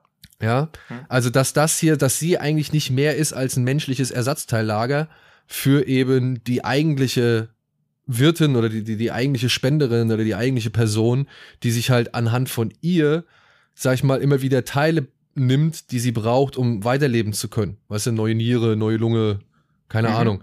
Und das, da habe ich dann so richtig, da, weil, also wie gesagt, ich bin so sehr früh davon ausgegangen, dass die ein Klon ist und habe mir gedacht, geil, liegt die jetzt in irgendeinem unterirdischen Forschungsinstitut, das irgendwie mal durch einen Atomkrieg kaputt gegangen ist oder sonst irgendwas und jetzt müssen sie halt das wiederfinden oder jetzt müssen sie halt sie wiederfinden, die halt noch übrig geblieben ist, obwohl sie eigentlich gar nicht mehr im Leben sein müsste oder irgendwie sowas in der Richtung. Und dann wären wir wieder bei denselben Fragen, die du auch gestellt hast, aber die hätte man dann, glaube ich, anders verhandeln können. Ja, bei, de ja. bei, den Punkten war ich halt auch nicht so schnell. Also Klonen habe ich nicht gecheckt, äh, all sowieso nicht. Das war echt überraschend. Dann wurde die Schwerkraft anging, das war cool. Äh, was ich aber mir wirklich dachte, und das stimmt ja dann quasi auch, ich dachte mir halt schon, dass, dass sie nicht die einzige ist. Ich habe mir irgendwie schon gedacht, wenn das Ding vielleicht mal aufgeht, dann liegen da halt noch 10.000 andere oder so. Ja, sowas, sowas dann auch. Das, ne? das, das habe ich mir direkt gedacht, das war dann quasi, das war dann quasi auch so. Ähm, Klonen, wie gesagt, habe ich jetzt nicht direkt drauf gekommen, aber und All fand ich überrascht. Das war, der, das war das einzige Mal, wo ich wirklich mhm. auch so, okay, kleiner Wow-Moment, wo dann die Schwerkraft anging. Das fand ich, das fand ich ganz krass, ja. Ja. Ja. Sind eigentlich, das habe ich nicht ganz, entweder nicht mitbekommen oder wieder vergessen, die anderen sind auch Klone oder sind das richtige Menschen? Oder ist das undefiniert? Das sind alles Klone. Ich meine, das sind alles Klone, ja. Also ja, so habe ich es auch verstanden. Und dann sind da 10.000 Klone, die alle wissen, hey, wir sind Klone. Also das klar, ich weiß nicht, wie so ein Film so aussehen sollte, aber das sind ja irgendwie spannend. Also das würde mich mehr bei Science Fiction interessieren, als halt ein Klon, der durchs All fliegt und dem der Sauerstoff ausgeht. Also, also das mag äußerlich von der Spannung her fair sein, aber irgendein Science-Fiction-Film, der mich zum Denken anregt, um drüber nachzudenken, wie das jetzt ist mit Klon und Realität und wer ist jetzt der wahre Charakter, wer ist der Kloncharakter, das würde mich halt mehr interessieren. Deswegen finde ich es halt ein bisschen schade, dass der Film diese ganze Klon-Thematik aufmacht, aber sie eigentlich auch nur für einen Twist kurz braucht. Ja, das ist, das ist die Frage. Hätte der Film auch funktioniert, wenn sie jetzt kein Klon wäre, sondern einfach einer von denen, weiß ich nicht, 10.000 Menschen, die dafür ausgewählt wurden, um einen Planeten neu zu besiedeln, weil der alte Planet mal wieder am Arsch ist. Also, das ist ja jetzt auch ein Thema, was jetzt gerade auch mehrfach aufgetreten ist. Bei Amazon Prime mhm. kam ja dieser Voyagers raus von Neil mhm. Burger den ich halt im Vergleich zu Oxygen dann auch echt nochmal schlimmer finde, weil der findet einen Ansatz, den, den, den finde ich noch, noch bekloppter. Ich glaube, also ich bin eigentlich am Anfang davon, also ich hätte eigentlich gedacht, okay, vielleicht haben sie da Menschen hochgeschickt so. Aber hm. das ist dann halt auch wieder so eine Sache, ne, mit Abschließen und Connection zur Erde und was weiß ich. Und dementsprechend finde ich es eigentlich ganz sinnig, dass das Klone sind, die sie da hochschicken. Aber ich frage mich auch, war das, ob das überhaupt gedacht war, dass die, dass sie sich selbst bewusst sind, dass sie Klone sind. Ich glaube, das ist jetzt nur aufgrund der Situation für Melanie Laurent. Aber genau, sie ist, ist, das jetzt ist ja entstanden dadurch erst. Das hätte ja, ja, eben. Also wäre sie nie so aufgewacht, hätten sie nie Kommunikation ja. gehabt, wäre sie hingeflogen und ja, Ende. Aber Ja, eben. Und das, so wie ich es verstehe, ist sie auch die Einzige, die das weiß, aber hat sie die moralische Verpflichtung, alle anderen auch darüber Mhm. zu informieren? Muss sie es geheim halten? Also auch das, wenn Das du wäre weißt, spannend für den nächsten sind- Film. Das ist halt spannend, ja. Ja, das bin ich da, da, auf die Frage bin ich halt auch gestoßen. Ich so, ja, okay, sie weiß jetzt als Einzige, dass sie ein Klon ist. Wird sie den anderen Klonen erzählen? Wird sie das denen auch erzählen, so, dass jeder, dass die schon irgendwie einfach darauf vorbereitet sind? Aber ich könnte mir auch vorstellen, dass Unwissenheit dann der Segen ist und man die Leute halt alle in den Glauben lässt, sie sind die, die sie sind. Ja, genau, aber sie hat ja diese, diese, also diesen Fluch des Wissens, daran muss man ja irgendwie auch verzweifeln. Also das ist eher Stoff für ein Drama. Und was ich auch, also bei ihm dieses, das Fehlen der Narbe auf der Stirn ist natürlich auch eher so ein Blot-Device, damit sie es halt auch erkennt, dass er ein Klon ist. Aber wieso fehlt nur eine Narbe? Also ich gehe halt nicht davon aus, dass nur die Narbe fehlt. Und dann muss ich ja auch annehmen, okay, die sind irgendwie nicht mutiert, aber irgendwie sind die Klone halt nicht perfekt. Und auch das weckt ja eher Misstrauen. Und dann eher andersrum, die sind perfekt. Also sowas wie eine Narbe ist ja quasi ein, Genau. eine, Im- eine Imperfektion dann. Also ist ja entstanden durch ein. Ja, aber es ist, ja, also es ist ein perfektes Abbild, aber da müssten sie auch Charakter. Also sonst wäre es ja auch wieder äußerlich. Also wenn, Ja. entweder erstellst du eine perfekte Kopie mit den Narben, weil sonst wäre die Kopie nicht perfekt, weil wenn du die Narbe wegmachst, kannst du die Menschen auch gleich schöner machen oder ihren Pickel wegmachen oder oder zehn Jahre jünger. Also was definiert Perfektion? Bloß müsstest du dann auch charakterliche Merkel wegmachen. Oder die Klontechnik ist noch nicht so weit. Das ist ja völlig undefiniert, aber dass nur eine Narbe fehlt. Naja, die Frage ist doch eher, die Frage ist doch eher, also ich, ich würde sie andersrum stellen. Warum, Hm. warum lassen sie die Erinnerung an die Narbe da? Oder warum geben sie ihr die Erinnerung an die Narbe? Ähm, Aber das ist ja so eine Kettenwirkung. Also, woher soll die Person, die den Typen geklont hat, wissen, dass irgendjemand sich an diese Narbe erinnert? Also, da müsstest du ja quasi wie so naja, ein also, neuralgisches Netz haben, wo alle Informationen. also wenn ich sind. jetzt die Wissenschaftlerin, die hauptsächlich dafür verantwortlich ist, dass die Leute da hinfliegen, Hm. äh, jetzt sage ich mal da Klone und dann auch ihren Mann, der Hm. das System entworfen hat, mit dem diese Klone auf dem Planeten abgeworfen werden, dann würde ich sagen, das sind schon Personen des etwas bekannteren oder öffentlicheren Lebens oder Mhm. halt mit höherer Priorität. Und ich finde, da kann man schon solche, sage ich mal, Details auch registrieren oder da sollte es schon Leute geben, die Wert oder Interesse Ja. an solchen Details irgendwie haben. Denn ja, also ich frage mich halt, sie, sie reproduzieren einen Menschen, sie versuchen ihn besser zu machen als die Vorlage, ja, und ich meine, die Vorlage war ein Mann mittleren Alters, der eine Narbe auf der Stirn Hm. hat.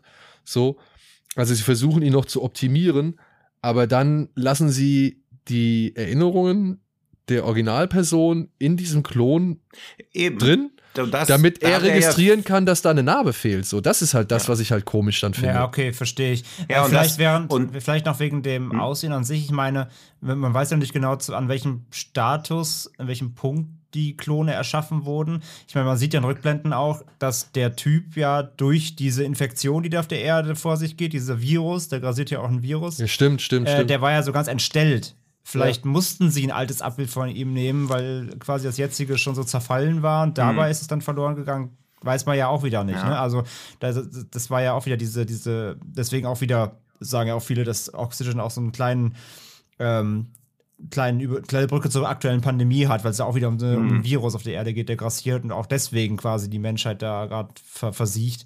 Ja. Ähm, und er war ja schon so völlig ver ver zerfallen. Vielleicht auch deswegen Mhm. eben. Ja, okay. Aber man muss Jetzt mal. aber auch, also wie Schröckert angeschnitten hat, auch spannender wahrscheinlich gefunden, wenn irgendwie Erinnerungen halt fehlen würden. Also da kannst du auch viel mehr so einen Gruselfaktor. Also wenn sie irgendwie denkt, hey, ich habe meinen Mann gefunden, dann unterhalten sie sich über irgendwas und sie und er sagt, er erinnert sich nicht dran. Also wenn jetzt Schröcker drüber geht und später zu Silke irgendwie sagt, boah, das die Szene in dem Film war so gruselig wie bei Hereditary und Silke sagt, kenne ich nicht, dann wird Schröckert halt nachts kein Auge mehr zumachen. Und so, da entsteht ja, wenn so Erinnerungen halt fehlen und nicht nur so eine Narbe auf einmal auf der Stirn, das ist halt irgendwie so ein bisschen zu einfach. Aber sind wir uns einig, der Film ist ja generell eher aufs Einfache ausgelegt. Ne? Er möchte Ja, ja, und vor ich, allem, da sie nicht reden konnten, mussten sie was Optisches Hm. nehmen, ne? Sie konnte Ja. ja, nicht kommunizieren. ja, aber dass sie ihn halt. erst auftaut, also dass sie quasi merkt, oh shit, dass die Hoffnung, die ich mir gemacht habe, indem ich den auftaue, so fünf Minuten später weiß ich an irgendwas schon gar nicht erinnert oder so. Und sind ja genug Backflashes drin, wo du so eine Erinnerung streuen könntest, an die er keine hat, obwohl er mit dabei ist. Also das, ist halt, Ja. ja, also ich, das wirkt jetzt auch so, als ob man super viel Kritik dran haben könnte, aber es wirkt ja, also man ist zwangsläufig auch gezwungen, viele Gedanken sich beim Schauen zu machen, eben weil er diese Längen hat und man ja dann auch überlegt, in welche Richtung es weitergeht. Und man kriegt ja auch so im Viertelstundentakt einen neuen Twist. Optisch funktioniert das gut, Soundtrack ist super. Also ich will den jetzt auch nicht irgendwie als schlechter oder so oder als Nee, aber unbefriedigender darstellen lassen, als er eigentlich ist. Ich habe das nicht bereut, den geschaut Nee, nee, zu aber ich haben. finde es super, was wir hier für menschheitserschütternde Diskussionen führen über einen 3 von 5 Film. Super. Ja, das wollte ich ja, nämlich ja, auch gerade ist ja sagen. auch also so. Man muss halt Ja. einfach mal festhalten, der Film mag seine echt, äh, seine qualitativen wie halt auch inszenatorischen Mängel haben oder halt auch irgendwie Hm. Längen haben. Aber trotzdem bietet er irgendwie genug Stoff, dass wir jetzt schon fast eine halbe Stunde Ja. drüber reden. Und das finde ich eigentlich charmant dafür, dass das halt eigentlich ja ein weiterer Netflix-Film ist, der eher sang- und klanglos in der Masse wahrscheinlich untergehen wird, so, ne?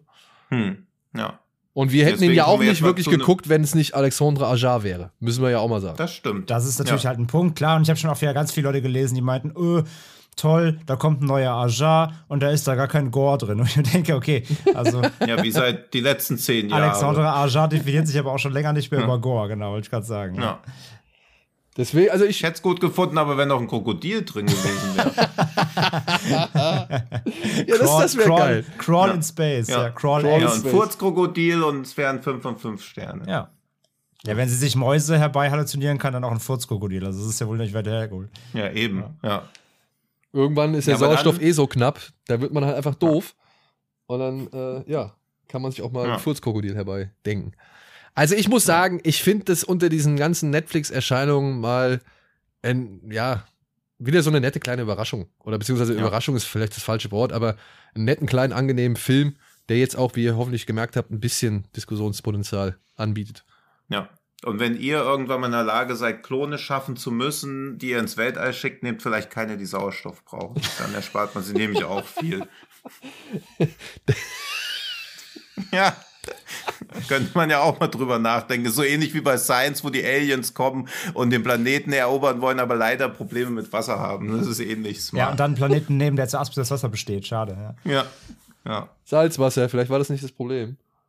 Ach so. Ich weiß es nicht. Die Gläser. Nee, die haben ja kein Salzwasser im Wasserhahn, hoffe ich für Joaquin Phoenix jedenfalls. Ja. Weil sonst war die Zeit vorm Film für die Kinder immer ein bisschen ätzend, wenn sie was zu trinken haben wollten. Jetzt so eine schöne, wie Sprite, aber salziger. Kein Wunder, dass sie die Gläser immer weggestellt hat. Es war Salzwasser. Deswegen Ja, hat die da nie draus gesoffen. Deswegen stehen die alle in der Ah. Gegend rum. Jetzt ergibt alles Jetzt Sinn. ergibt alles Sinn. Schmeckt komisch. Also dann sind die Aliens doch dumm. Bei Science. Ja. So, Haben wir das auch noch geklärt heute, super. wie komme Ja, ich eben, jetzt von dumm zu den nächsten Filmen, die wir irgendwie. Ich kann ja eine Überleitung machen, dass wir jetzt über einen Film reden, der uns mutmaßlich allen besser gefallen hat, aber über den es kaum irgendwas zu sagen gibt, weil halt sehr viel mit Schwertern gekämpft wird. jetzt schon. Ja, oder? Dann haben wir irgendeinen, der schneller abzuhandeln ist. Oder ihr wollt auch 30. Ich weiß nicht, wie sehr ihr über diese jeweilige Ära in der koreanischen Geschichte euch jetzt auslassen möchtet. Ich habe da was vorbereitet. Ich roll kurz meinen Papyrus ja, ja, aus. eben. Kann ja sein, dass jetzt jemand da noch so ganz tief in die Materie eingestiegen ist. Ach, ja, ich gut, dann. Ich wäre eigentlich gern mit dem ausgestiegen. Ja, dann lass uns mit dem aussteigen. Gut. Dann kommen wir zu Iron Mask und reden trotzdem nicht drüber. Aber ich ziehe auch das zurück mit dem besser gefallen. Das habe ich jetzt nicht ganz verstanden. Den Bezug konnte ich jetzt nicht herstellen. Aber dann machen wir doch einfach schnell weiter mit Iron Mask. Ja, aber in Iron Mask kann man keinen Bezug zu irgendwas herstellen, Naja, auch dumm. nicht innerhalb des Drehbuchs. Ja. Ah, doch, dumm Also- stimmt, ja, dumm. Dumm ist gut. Dumm. Ja. Ja, dumm. In Bezug auf, ja, die Geschichte in, oder die mit Iron Mask erzählt wird. Ein Film von Oleg Stepchenko aus dem Jahr 2019, der davon handelt, dass der Entdecker Jonathan Green im 18. Jahrhundert von Peter dem Großen beauftragt wird, eine Karte vom Osten Russlands zu zeichnen. Green stürzt sich ins Abenteuer und gelangt nach einer langen Reise schließlich bis nach China. Unterwegs erwarten den Entdecker Begegnungen mit seltsamen Kreaturen und einer chinesischen Prinzessin, bis er sich schlussendlich dem König der Drachen stellen muss. Unterdessen kämpft im Tower of London ein Kampfkunstmeister für seine Freiheit. Das ist so gar nicht, was dieser Film eigentlich erzählt, oder?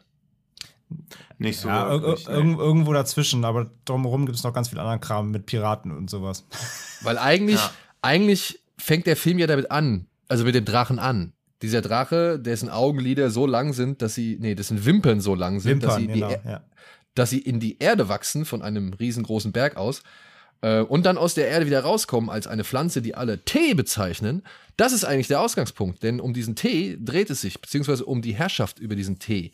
Und aufgrund, ja, der Gier der, der Menschen und vieler, sag ich mal, korrupter und was weiß ich, geldgieriger Leute, wurden die Meister des Tees, also die halt über die Tee-Eigenschaften irgendwie so ein bisschen haushalten, wurden halt unter anderem äh, ermordet und auch eingesperrt. Also unter anderem der, der Großmeister, der, der engste Vertraute des Drachen, der sitzt halt im Tower des, äh, in, London und, und darbt da sein Dasein mit Arnold Schwarzenegger als Kerkermeister.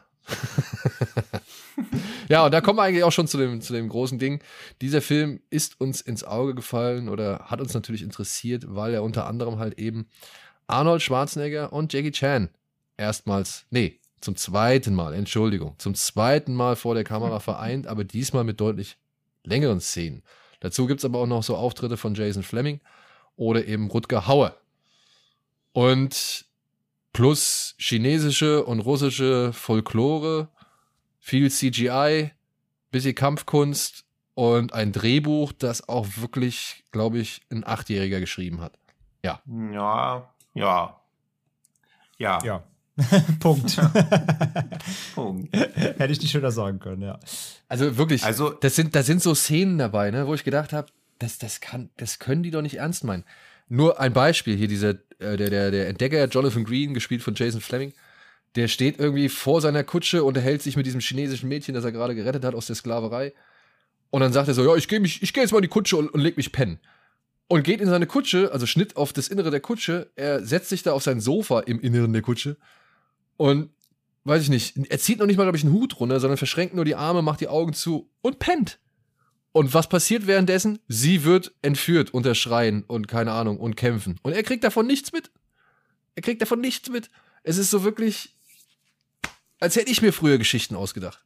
Ja, und dann passiert schnell das und dann muss der noch eben das machen. Ach ja, das, das geht nur, weil der schon das und das gemacht hat. So im Nachhinein noch erzählt. So, also es sind ganz, ganz merkwürdige, beziehungsweise sehr, sehr einfache Überleitungen in diesem Film. Zuhauf. Das stimmt, aber das war beim ersten Teil ja eigentlich auch so und gute Nachrichten. Der dritte Teil wird ja auch schon gedreht und der dritte Teil, findige Filmkenner könnten sich schon denken, wie der wohl heißt. Richtig, er heißt Travel to India. Wow, Denn jetzt wird Russland auch mal mit der indischen Film, äh, Filmwirtschaft zusammengebracht.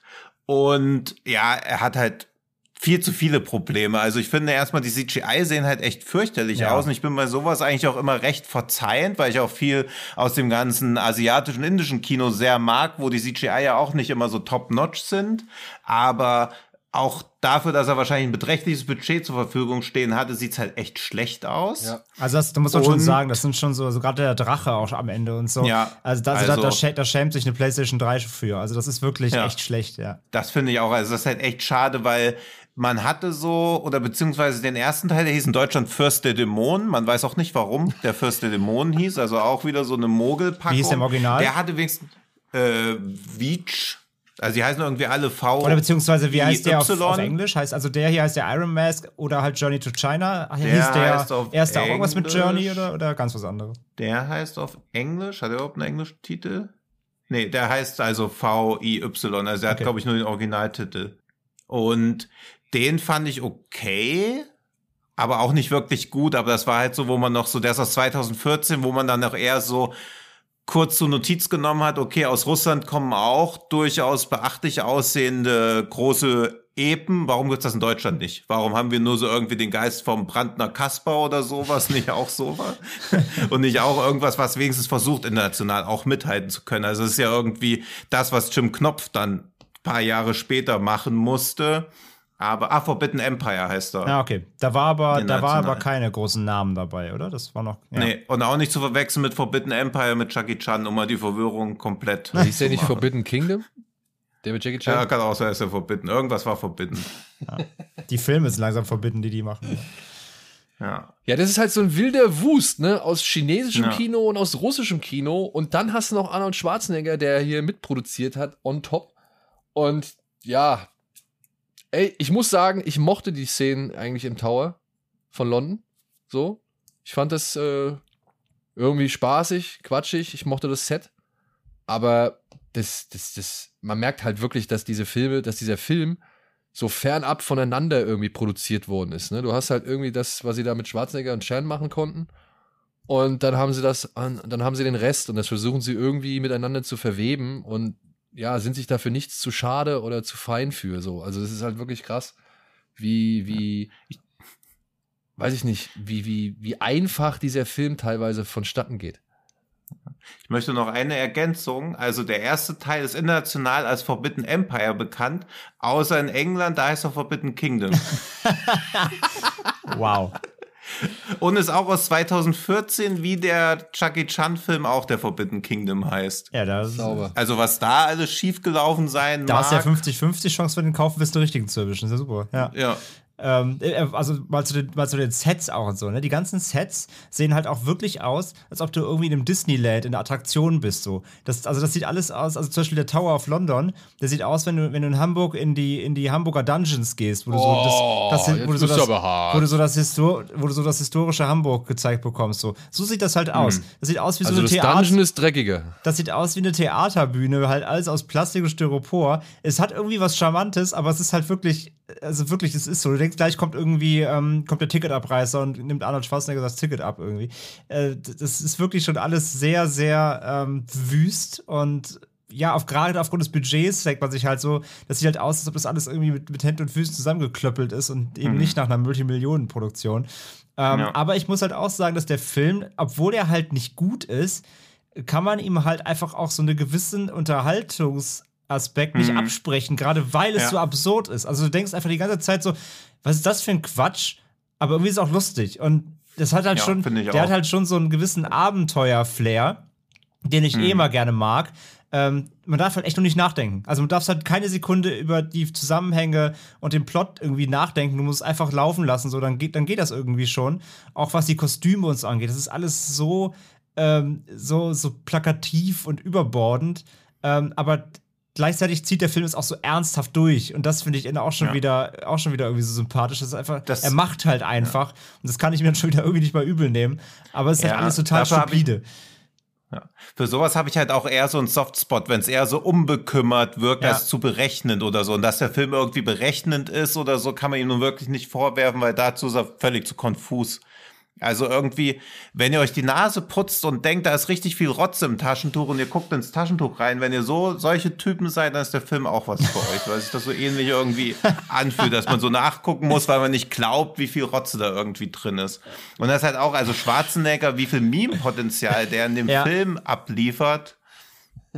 Krass. Und sich dafür auch nicht zu schade ist. Ich meine, der Film ist ja nicht irgendwie aus, weiß nicht, von vor 20 Jahren oder so, da ist er schon gerade so auf absteigenden Ast war, sondern jetzt war er Governor, positioniert sich politisch irgendwie und zwischendurch macht er auf einmal noch sowas. Ich, ich fand ja die Szene geil, Tower of London, wo Jackie Chan ähm, sich seine Waffen greifen will und er aber ständig sagt so, nein, das ist irgendwie, das, gehört- das gehört dem Großmeister von so Ja, und so. ja, ja. Und das ist der Helm von Genghis Khan und Jackie Chan so, nee, das ist ein Nachttopf, so dem Motto. Das, ist, das fand ich, da war schon das, also da, ich muss schon ein paar Mal lachen, so. Muss ich, muss, das, geht- das, das, das gebe ich ihm das- auch so. Das, das war schon nicht, das war schon nicht langweilig so. Ja. Ist nur schade, Ja. dass sie halt nicht einen Danneberg bekommen haben für ihn als Stimme. Ja. Äh, das fand ich ein bisschen schade. Achso, ja, ich habe den, weiß ich nicht, also ich habe ihn nicht auf Deutsch. Aber ich muss auch sagen, die, die, ich, ich, wie gesagt, ja, der Tower of London, das sieht aus wie das Disneyland, äh, wie der, oder wie der Disneyland Tower of London. Aber gerade deshalb fand ich das irgendwie alles auf seine quatschige Art und Weise sympathisch, was da stattgefunden hat. Hm.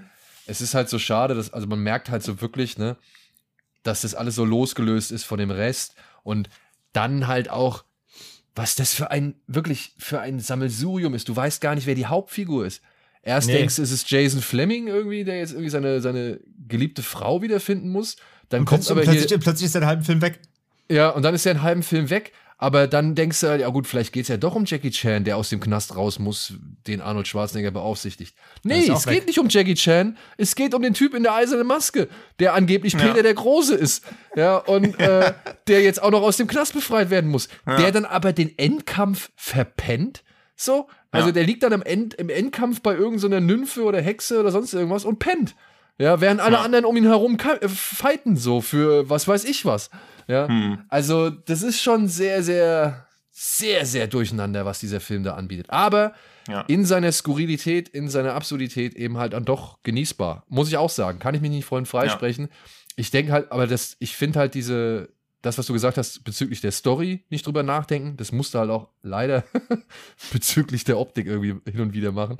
Dass du halt einfach sagst, ja, okay, Augen. Ja, auch die Landschaftsaufnahmen und so, das ist alles CG, die ganzen Städte und so, das ist halt alles schlechtes CG, Ja, da muss ja, man echt also, drei Augen zukneifen, so. Das das auf jeden Fall. Und wie gesagt, Ja, auch, ich- auch weil wir ganz halt jetzt Jackie Chan Schwarzenegger benennen, wirklich halt, die tauchen im Film halt wirklich so 20 Prozent auf. So. Also es ist halt echt nicht Ja. viel, ne, muss man schon sagen. Und gerade die ganze zweite Hälfte spielt halt ohne sie so gut wie. Einfach mal kurz mal vielleicht ein, Schnitt- Gegenschnitt in Tower of London, wo Jackie Chan an Ketten hängt, das ist alles. Ähm, und halt vor allem mega lachen musste ich auch über diese ähm, ähm, Big Trouble in Little China Verschnitte da, diese, diese, Ja, diese, ja, ja. diese Dämonengang, der eine, der irgendwie nur Ja. Rauch machen kann, sonst nix, den fand ich gut, der einfach nur so, so, so Rauch erzeugen kann, sonst nur rumsteht. Dann natürlich irgendwie hier der, dieser, dieser Muskelprotz, der ein bisschen wirkte wie bei von Fantastic Four halt, das, das Beast so. Und, Ja, ähm, oder halt wie bei Power Rangers irgendeine Figur, ne? ja, ja, genau, ja, sowieso, ne? Also, so sehen sie optisch sowieso aus, so. Also, da hat selbst Psycho Gorman bessere Kostüme. Aber auch das, Aber halt, ich- das, war, das war so quatschig irgendwie, das ist schon wieder ganz geil fand. Vor allem dieser Elektrotyp, der dann irgendwie so die ganzen Schwerter äh, äh, an sich ransaugen kann, die so abschießen kann und so. Das war schon, das war halt richtig Quatsch, aber auch lustig. Ich mochte den Typ Ja. mit seiner Tröte, mit dieser, mit dieser Schallwaffe. Die war, Ja. der war cool. Die hat auch, die hat auch in Kung Fu Hustle gepasst, ja. Ja. Ach, Ja, vielleicht kann man so ein bisschen schönreden, indem man einfach so tut, dass der Film unter Corona-Bedingungen gedreht werden musste, was die ganzen CGI-Landschaftsaufnahmen betrifft. Und dass er halt vor Corona entstanden ist, muss man einfach ignorieren. ja, aber wenn man mal Bock hat, sich so was, ja, so ein, so ein Exotikum anzugucken, dann ist der Film jetzt ab dem 27. Mai auf Blu-ray und DVD erhältlich von Ja. unseren Freunden von Koch. Jetzt, Und ist der letzte. jetzt zeige ich noch. Jetzt, du ja. wolltest noch einen Fakt bringen, ne? Nee, ich wollte noch was Besseres machen. Ja, aber dann vielleicht noch kurz hinzugewähnt, äh, äh, hinzugefügt. Es ist einer der letzten und wenn man diesen Respekt vielleicht Ah, äh, bezeugen möchte oder wenn man diesen Tribut zollen möchte, Es es ist ist, der einer der vorletzte. letzten, der vorletzte, aber wie gesagt einer der letzten Ja.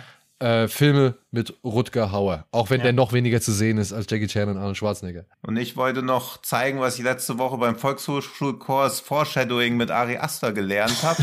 Denn über einen anderen Film mit Arnold Schwarzenegger und Charles Dance reden wir nächste Woche. Uh, stimmt. Oh, sehr gut, stimmt. Charles Dance ist ja auch hier drin, ja, ja, ja. Ja, die Ja. sieht man, Rutger Hauer und Charles Dance, die sieht man ja fast, fast alle nur an dem, an dem russischen Hof da, sonst kommen die ja gar nicht Ja. hervor, ja. Ja, also am besten auch nicht blinzeln während des Films, sonst Ja. überseht ihr alle Namen, die auf dem Cover Ja, stehen. genau. Ja, das, das stimmt. Und am besten auch wirklich genau hingucken, weil die haben alle sehr hässliche Kostüme und Perücken an. Ja.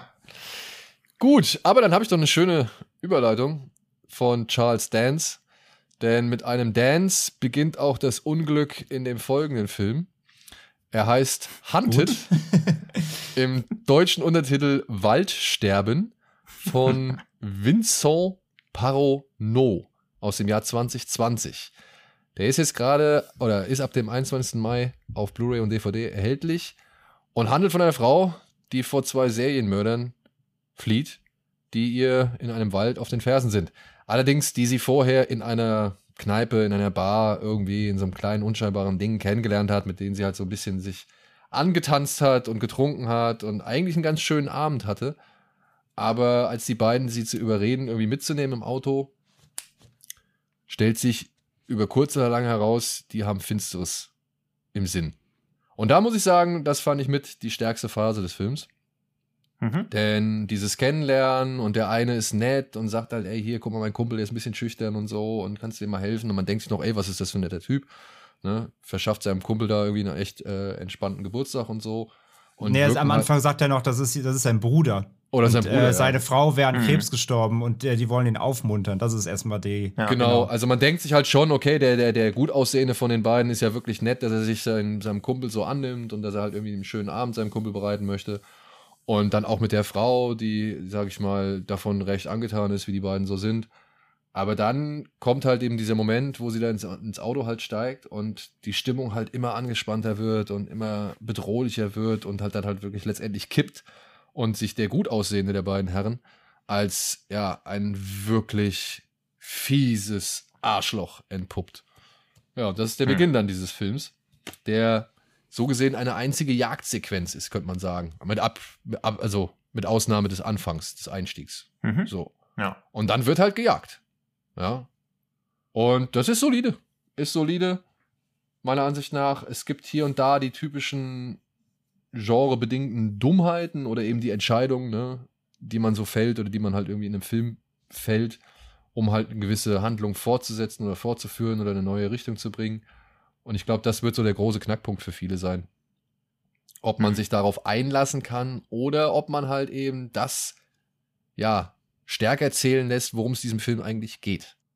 Ja, kann ich auch zustimmen. Ich mag halt hier, also es wird sich ja auch und wir werden ja auch nicht ohne diese obligatorischen Rotkäppchen-Vergleiche irgendwie auskommen, schon allein, weil Gut. sie die ganze Zeit eine rote Jacke anhat Jacke. und die signalrote Jacke auch dann nicht auszieht, wenn sie von jemandem gejagt Ja. wird, was natürlich nicht besonders smart Ja. ist, aber besonders smart verhält sich hier halt einfach niemand, außer Eve, die Protagonistin in der ersten halben Stunde des Filmes, finde ich, weil sie obwohl diese Vergleiche zu Rotkäppchen da sind, sie ist weder äh, äh, naiv, noch ist sie, geht sie vom rechten Weg ab. Also sie geht zwar in den Club, aber das ist ja nicht der Wald oder so. Und als sich jemand als vermeintlicher Wolf herausstellt, geht, fällt sie auch nicht auf ihn rein, sondern wird dann von der Person, die sich quasi als der Retter ausgibt, der entpuppt sich ja dann als Wolf. Und das finde ich halt sehr stark, dass es gar keine Sicherheit dagegen gibt. Also auch wenn man alle Fehler vermeidet, die Rotkäppchen begangen hat, fällt man auf einen Psychopathen rein, weil das ja quasi ein Wolf im Menschenkostüm ist, der das alles hinter Manieren und Charme versteckt. Also das fand ich super stark,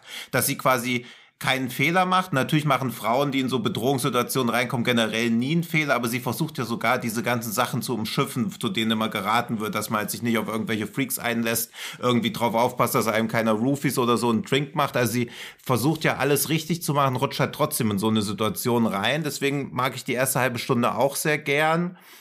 Ja, und irgendwann muss man halt einfach akzeptieren, dass der Film alle Nebenfiguren zu ignorieren scheint, obwohl die im Bild stehen, weil ja auch gar keiner mehr mit ihnen interagiert. Noch keiner sagt, hier übrigens, der Typ, der neben mir steht, ist ein Psychopath, der mich umbringen will, hilf mir einfach mal. Das passiert halt das nie. ist der Und Punkt, ja.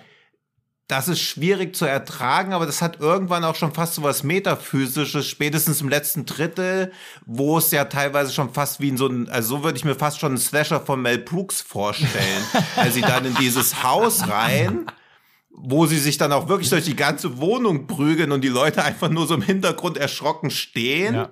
Das hat schon so eine unfreiwillige Komik, aber dadurch, dass Eve dann auch gar nicht mehr spricht, sondern halt wirklich schon ja irgendwie über die Klippe geschubst zu sein scheint von ihrem ganzen Charakter oder von ihrem Wesen her, hat das schon so eine nicht zu verachtende Wirkung, finde ich. Ja, also ich glaube, Dass sie da auch immer mehr so mit der Natur verschmilzt. Da gibt's ja am Anfang schon so einen schnellen Hinweis, wo sie im Auto fahren. Man sieht immer wieder so ein Wildschwein, was dann schließlich vor das Auto läuft. Das deutet ja schon so an, dass das so ein bisschen das Schicksal unausweichlich zu sein scheint, dass sie gar nichts anderes hätte machen können. Also das finde ich immer ganz stark, wenn der Film so ein bisschen so, ja, in so leichtes Arthouse-Metier reingeht. Wenn er ein klassischer Horrorfilm oder so ein Survival-Thriller sein will, schwächelt er immer ein bisschen, aber wenn er das außen vor lässt, fand ich den schon stark. Ja. Und ich mag auch die Optik sehr gerne. Also er hatte schon ein paar tolle Momente von der Optik. Ja, also man muss auf jeden Fall, glaube ich, dazu sagen, direkt, der mh, dem Film ist halt die Metaphorik wichtiger als das eigentliche Drehbuch. Also genau ist Ja. für mich der Ja. Punkt. Ne? Das ist genau der Punkt. Solche Momente, das ist mir direkt aufgefallen am Anfang, als sie in der Tankstelle ist,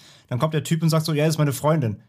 Also, dass sie halt nicht sofort sagt, so, ey, ich kenne den Typ nicht, das, das ist ein Weirdo, so. Ja. Genau, also immer wenn sie die Chance hat, was zu sagen, sagt sie halt, darf, also gibt das Drehbuch hier keinen Dialog.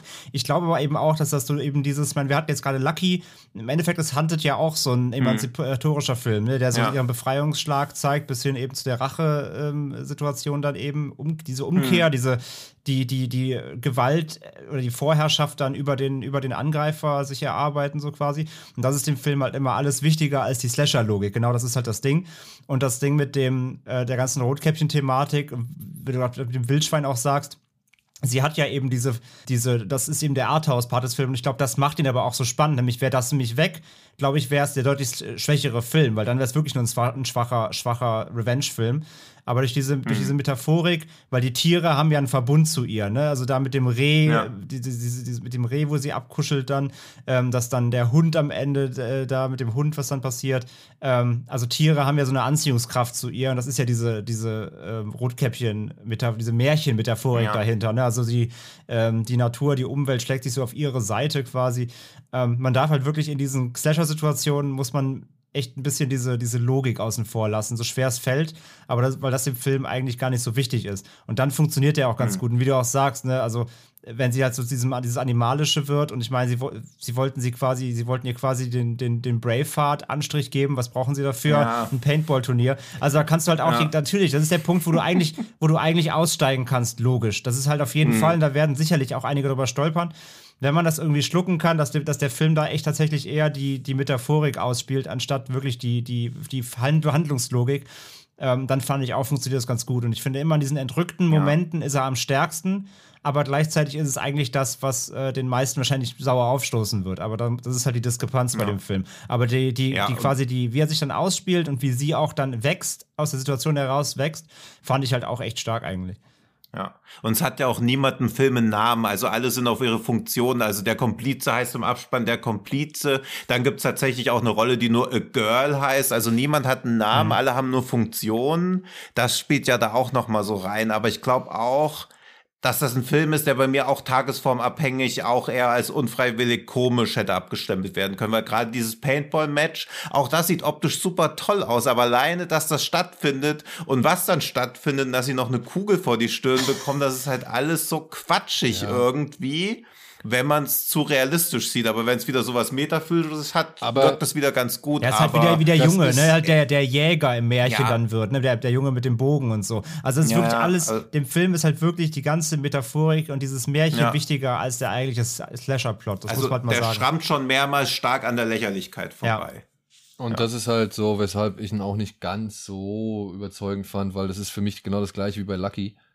Wenn man halt merkt, dass da halt eben etwas anderes wichtiger ist als eine vernünftig zu Ende erzählte Geschichte. Und äh, ich gebe euch da mit allen positiven Punkten recht, so, aber das ist halt das, was mich da ein bisschen stört, weil dafür war mir der Anfang einfach zu realistisch, zu nah an der Realität dran, Mhm. als dass ich mich dann später in irgendwelchen Sinnbildern wirklich ergehen kann. So. Mhm. Also das, da hätte man schon vorher die Balance schaffen, deutlicher schaffen müssen, meiner Ansicht nach. Und die hat man meiner Ansicht nach nicht geschaffen. Deswegen konnte ich mich mit dem Film letztendlich nur, ja, weißt du, ich respektiere den Film so, aber Ja. wirklich über alle Maßen gelungen finde ich ihn nicht. Ja, aber wenn du einen Film sehen willst, der die Balance gut schafft, dann guck mal S. Wow. Balance. Balance. Okay, naja. Ja, Naja. jeden, also wie gesagt, es, es ist wirklich, es ist ein solides Ding, aber ich glaube, viele werden über diese, genau diese, diese Szenen, die wir ein bisschen angedeutet haben, werden drüber stolpern. Das ist auch völlig fein, das kann man auch ruhig, weil Ja. der Film eben genau das ist das Ding. Er will wirklich so ein, so ein, so ein der will diesen schmalen Grad zwischen Arthouse und wirklich typischem Revenge-Flick, den will er irgendwie schaffen, aber ha- hat dafür aber auch nicht so ganz das Fingerspitzengefühl. Das muss bei ihm halt einfach, das ist halt einfach Fakt so, ja. Aber trotzdem, wer, wer, ihn, wer ihn sich reinziehen will, also gibt es jetzt ab dem 21. Mai auf Blu-ray und auch hier, äh, Hörer und HörerInnen erinnern sich an letzte Woche, ähm, da haben wir The Rental bei uns auf Instagram verlost. Ihr habt übrigens alle fleißig mitgemacht. Ihr musstet was zu Tinos Frisur schreiben. Da haben wir sehr viele Ich Kommentare habe viele bekommen. Inspirationen rausgezogen. Also da Hut ab und Haar ab für euer, äh, für euer, für eure Kreativität. Fand ich sehr, sehr schön. Ähm, auch Hunted könnt ihr äh, ab heute bei Haunted? Haunted. Haunted. Haunted. Haunted. Ja, Haunted. Frisursterben könnt ihr ab heute bei uns auch bei, bei Instagram ähm, gewinnen zweimal. Also checkt da den Post aus und äh, lasst uns wieder eure geilsten Kommentare da.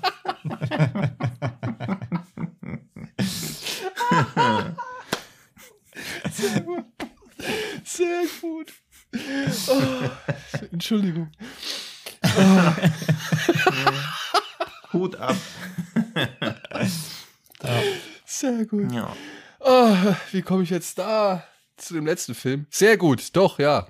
Ich muss sagen, mir hat der nächste Film auch wirklich gut gefallen. Also der hat mir wirklich gut gefallen.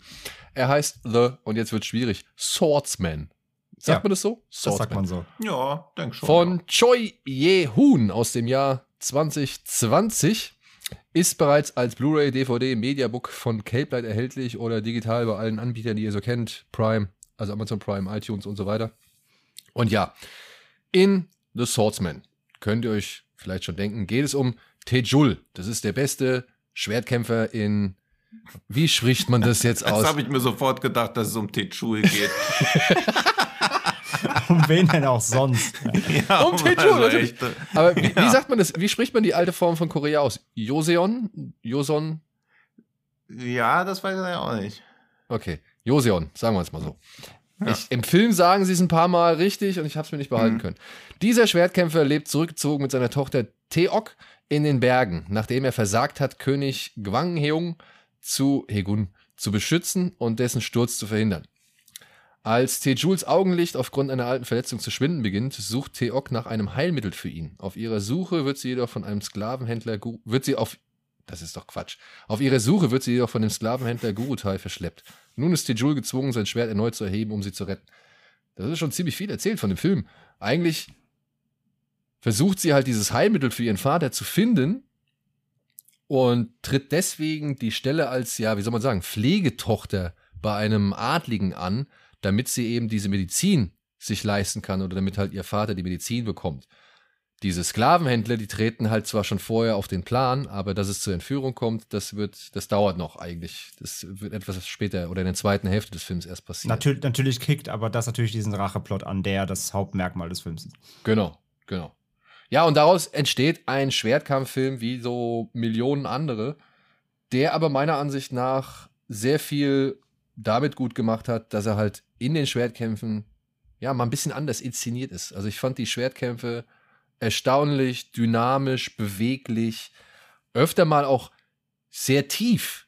Ja, die Kamera war sehr tief am Boden bei den, bei den mhm. Kämpfen teilweise, weil da halt auch noch andere, sag ich mal, Mixed Martial Arts ins Spiel gebracht werden und dann halt auch irgendwelche Halterungsgriffe oder Grapple Hooks oder so, so, so, so, ja, ähm, Hakengriffe, Einhakgriffe und so oder, oder Beinhaker irgendwie zu. Ja, zu, viel, viel Bodenkampf halt auch. Ja, so, ne? es ist wirklich, es ist erstaunlich hm. viel Bodenkampf oder Kampf auf Bodennähe. Und trotzdem aber alles, was man auch so möchte. Es ist außer halt, dass die Figuren irgendwie meterweit durch die Luft fliegen, also wie so im klassischen Wuxia-Schwertkampfkino. Und hinzu fand ich die Geschichte auch ganz nett. Sie ist zwar ein bisschen kompliziert erzählt für die relativ einfache Handlung, aber so hat sie mich dann doch relativ gut bei Laune halten können, indem man halt mhm. von dem Anfang, also mit dem der Film, also dem Einstieg des Films immer mal wieder zurückkehrt. Man kehrt immer wieder zurück zu dem Einstieg des Films und kann sich halt so dann eben die Motivation und auch die Haltung und eben auch die einzelnen Figuren besser erklären und die werden dadurch etwas aufgesplittet erklärt. Und das Ganze, muss ich sagen, hat mir als Schwertkampffilm echt gut gefallen. Mhm. Ja, da gehe ich, ja. da gehe ich auf jeden Fall komplett mit. Ich fand, ähm, ich fand vor allem wirklich, dass ich mich, ich hatte das mal sehr gefreut, dass der Film so einfach ist. Ähm, ich fand das, ich fand das echt gut, dass der relativ simpel ist. Es ist wirklich, es, es ist eine simple Story, die wurde tausendmal erzählt, zum Grunde so eine Rachgeschichte. Aber ich mochte das ganz gerne, weil der wirklich so eine gewisse also er hat vor allem so eine Erdung, ne? Also du sagst das schon, Daniel, ne? der hat halt diese Wushia, verzichtet er auch drauf. Er hat halt eine, er ist halt sehr bodenständig. Er ist ein sehr, eigentlich ein sehr gesetzter Film, so. Und das, das mochte ich gerne. Und er war, er war so halt mal so ein bisschen einfach simpel gehalten. Und er hat einfach eine normale Geschichte erzählt, so. Ich tue mich halt oft bei, gerade auch so bei, bei solchen ähm, asiatischen äh, Filmen. Ich nehme zum Beispiel jetzt auch mal, äh, es ist, ist, natürlich überhöht, aber zum Beispiel die Serie Kingdom, ne? also hier die, die Zombie, ähm, äh, Zombie-Japan-Serie. Auch Korea. Ist auch Korea, ne? Genau, stimmt, ja. ja. Ich dachte nämlich auch erst hier, Swordsman wäre aus Japan. Ich, ich, ich weiß nicht, warum ich sofort immer ja, Schwertkampf nach Japan verorte, aber klar, äh, gibt es natürlich auch in anderen asiatischen Ländern. Ich tue mich oft schwer damit, wenn die zu viel aufmachen, was halt so Politik und Familienfäden und so angeht. Weil die da oft sehr art tendieren, dazu zu übertreiben. Ja, dann gibt es da verschiedenste Clans und Kantons und die da alle vernetzt sind. Und da muss man natürlich auch wieder sagen, was man eben als Europäer ja dann auch oft dann sich mit den Namen erstmal arrangieren muss. Und ich verwechsel dann oft einfach Namen und äh, Städtenamen und Namen eben von Titeln von irgendwelchen Kaisern und wer hat damit und mit dem und der hat den betrogen und hintergangen und hier ist der Sohn von dem und so. Und das macht halt Swordsman alles nicht. Also wie gesagt, jetzt keine Kritik eben zum Beispiel an Kingdom, das ist eine tolle Serie, aber manchmal überfordert mich das dann manchmal, wenn ich einfach nur mal was, einfach was weggucken will. Und Swordsman ist genau eben das Gegenteil so, der ist halt wirklich simpel, aber hat für mich in dem Moment gestern, wie gesagt, Tino hat auch eben schon gesagt, ne, manche Filme sind also tagesformabhängig. Und Swordsman ist wirklich so ein Film, den kann man sich halt wirklich auch mal entspannt angucken. Der legt halt wirklich den Fokus auf das, was der Titel verspricht, nämlich Swordsman, so Schwertkämpfe, ähm, gut inszenierte Action, teils echt blutig und, und einfach ein spannendes, spannendes Action-Kino so aus, aus Südkorea. Und das ging mir echt richtig gut rein. Ich fand, den, ich fand, der hat gewonnen dadurch, dass er mal einfach eine simple Geschichte erzählt. Das hat mir echt gefallen. Ja. Sehe ich auch so. Also ich finde, trotzdem braucht er für einen Auftakt zu lang. Ja. also gerade weil er so eine simple Geschichte erzählt, aber auch da relativierend. Koreanische Filme gehen ja gern mal über zwei Stunden. Der ist mit 100 Minuten dann erstaunlich kurz, noch erfreulich kurz. Deswegen ist der Auftakt zwar gefühlt zu lange, aber man muss sich da nicht durch eine ganze Stunde irgendwie Plot durchkloppen. Und diese einsetzende Blindheit, finde ich, gerät auch ein bisschen in Vergessenheit. Also das finde ich auch, dass da sehr viel Zeit drauf verwendet wird, dafür, dass das irgendwie auch so den Eindruck weckt, als ob das so ein zweiter Satoishi oder die koreanische Variante von Satoishi wird, aber bis auf ein paar Sehprobleme spielt das ja auch in den Kämpfen nicht wirklich eine relevante Rolle. Deswegen finde ich das ein bisschen zu aufgesetzt, aber das ist schon alles Jammern auf hohem Niveau. Also rein rassiger Actionfilm. Gerade auch, ich mag Joe Taslim halt super gern, den Bösewicht, ja. den ihr wahrscheinlich auch als Sub-Zero jetzt aus Mortal Kombat kennt, aber auch aus The Raid und Fast and Furious und The Night Comes For Us. Den mag ich super gern, also das passt. Das ist echt eine runde Sache. Ja, also ich sag mal so, was man vielleicht als äh, Joe Taslim-Fan in Mortal Kombat vermisst hat, das kriegt man hier äh, mit äh, Swordsman auf jeden Fall. Da kriegt man eine deutlich bessere Dosis ja. Joe Taslim. Und ich muss aber auch ja. sagen, hier der Young Hyuk, der, der Hauptdarsteller, ich fand den cool. Hm. Also ich, ich, ich ja. mochte ihn. Der hatte, ich weiß nicht, also als Vater wirkte er noch ein bisschen zu jung, zu jugendlich so, weil er soll ja auch am Anfang des Films noch etwas jünger sein. Deswegen konnte ich ihm so etwas den, den, den älteren Schwertkämpfer, den konnte ich nicht, nicht ganz so abnehmen, mhm. aber er war trotzdem, ich mochte seine Aura und immer dieses so, dieses unterwürfige, komm, lass uns hier weg, ich will keinen Stress mit irgendwem. Äh, ja, dieses, dieses, diese Einstellung, die mochte ich an ihm so und das hat er auch eigentlich ganz gut rübergebracht. Und spätestens, und das ist jetzt mal eine Frage, die ich mal an euch habe, woher sollten diese Sklavenhändler, also wo sollte Herr Joe Taslim, Gurutai, woher sollte der kommen? Ich habe die ganze, die sagen ja Jin und ich dachte anhand des, des, der Uniform des einen Typen, der immer mit denen rumhängt, das wären Chinesen, aber das kam mir jetzt dann doch nicht so sinnig vor, oder? Boah, gute Frage. Hm, das weiß ich auch nicht. Ja, okay. Ja, es ist eigentlich auch egal. Also, beziehungsweise das. Also, da ja. also wurde, mir jetzt, wurde mir jetzt nicht wirklich vermittelt, beziehungsweise, ja, hat der Film jetzt auf keinen Fokus gelegt, dass das irgendwie eine Relevanz spielt. Habe ich jetzt auch nicht Naja, gut, sie haben, sie haben Jin, äh, haben sie schon des Öfteren mal genannt, ne? Also den Begriff. Und äh, ich habe mir halt gedacht, ja, okay, das muss ja schon irgendwo eine gewisse Relevanz haben, aber letztendlich können es auch irgendwelche Fantasy-Asiaten gewesen sein. Das ist mir dann auch egal. So. Denn, und darauf wollte ich hinaus, auch wenn der Anfang etwas behäbig ist und man sich halt schon so ein bisschen, ja, also wenn schon die Situation entstehen kann, dass man sich fragt, wann geht's hier eigentlich mal ab?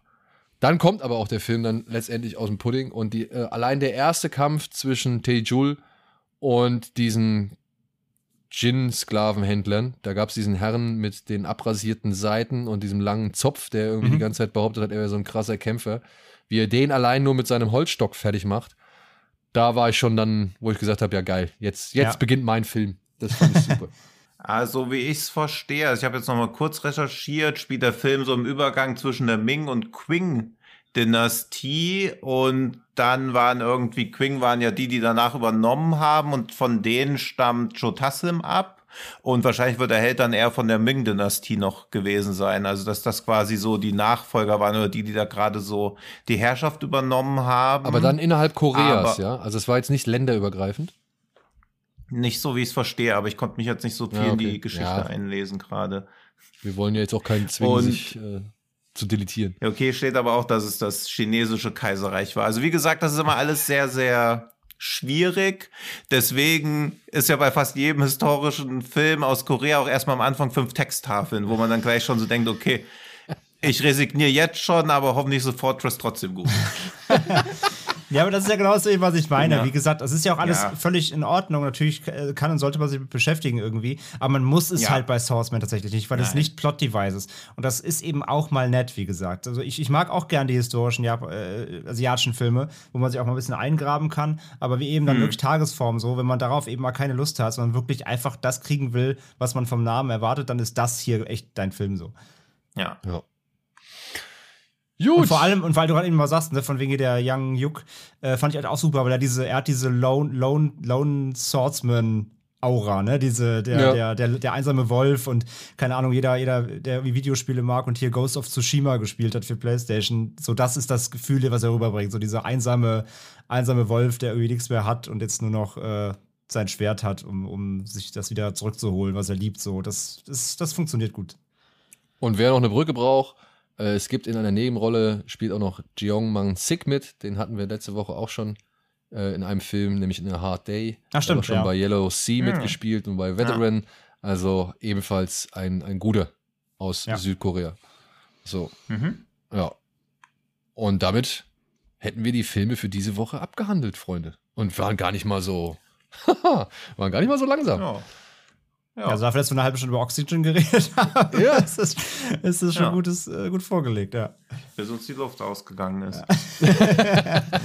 Aber bevor uns die Luft ausgeht, hast du noch Ja. was, Tino, für uns? Nee, da ist nämlich auch die Luft dünn. Da ist die Luft um dünn. bei den ganzen Luftmetaphern zu bleiben. Au, Mann. Nee, da gibt's leider weder Sauer noch Süßstoff für die.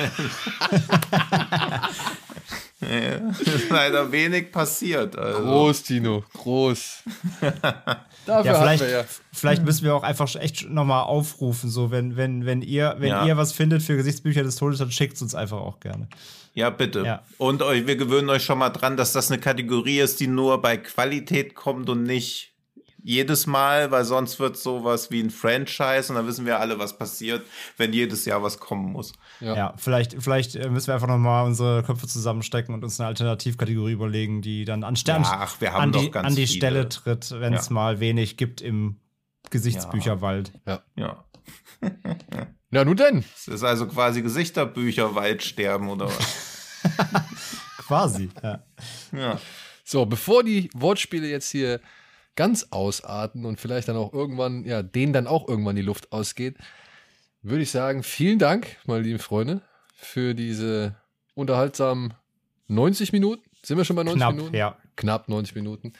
Und auch vielen Dank da draußen fürs Zuhören und ja, anklicken und mitmachen. Ja, ich finde es auch toll, dass wir gerade so viele ja, kreative Ergüsse auf den sozialen Medien bekommen anhand von Tinos Frisur.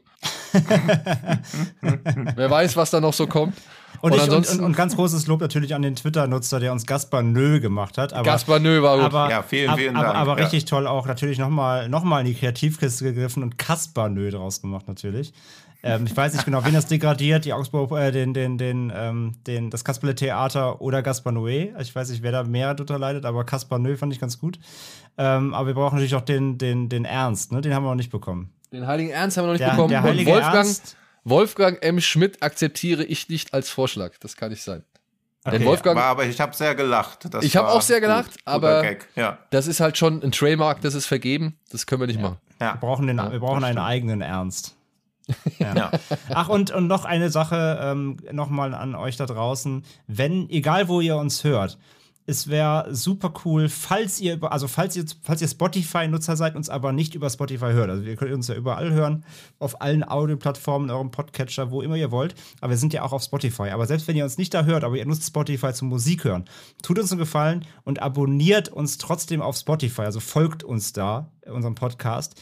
Das ist nämlich ganz wichtig, weil Spotify hat nämlich ihre Audio-Charts umgestellt und es geht jetzt nur noch um Abonnenten.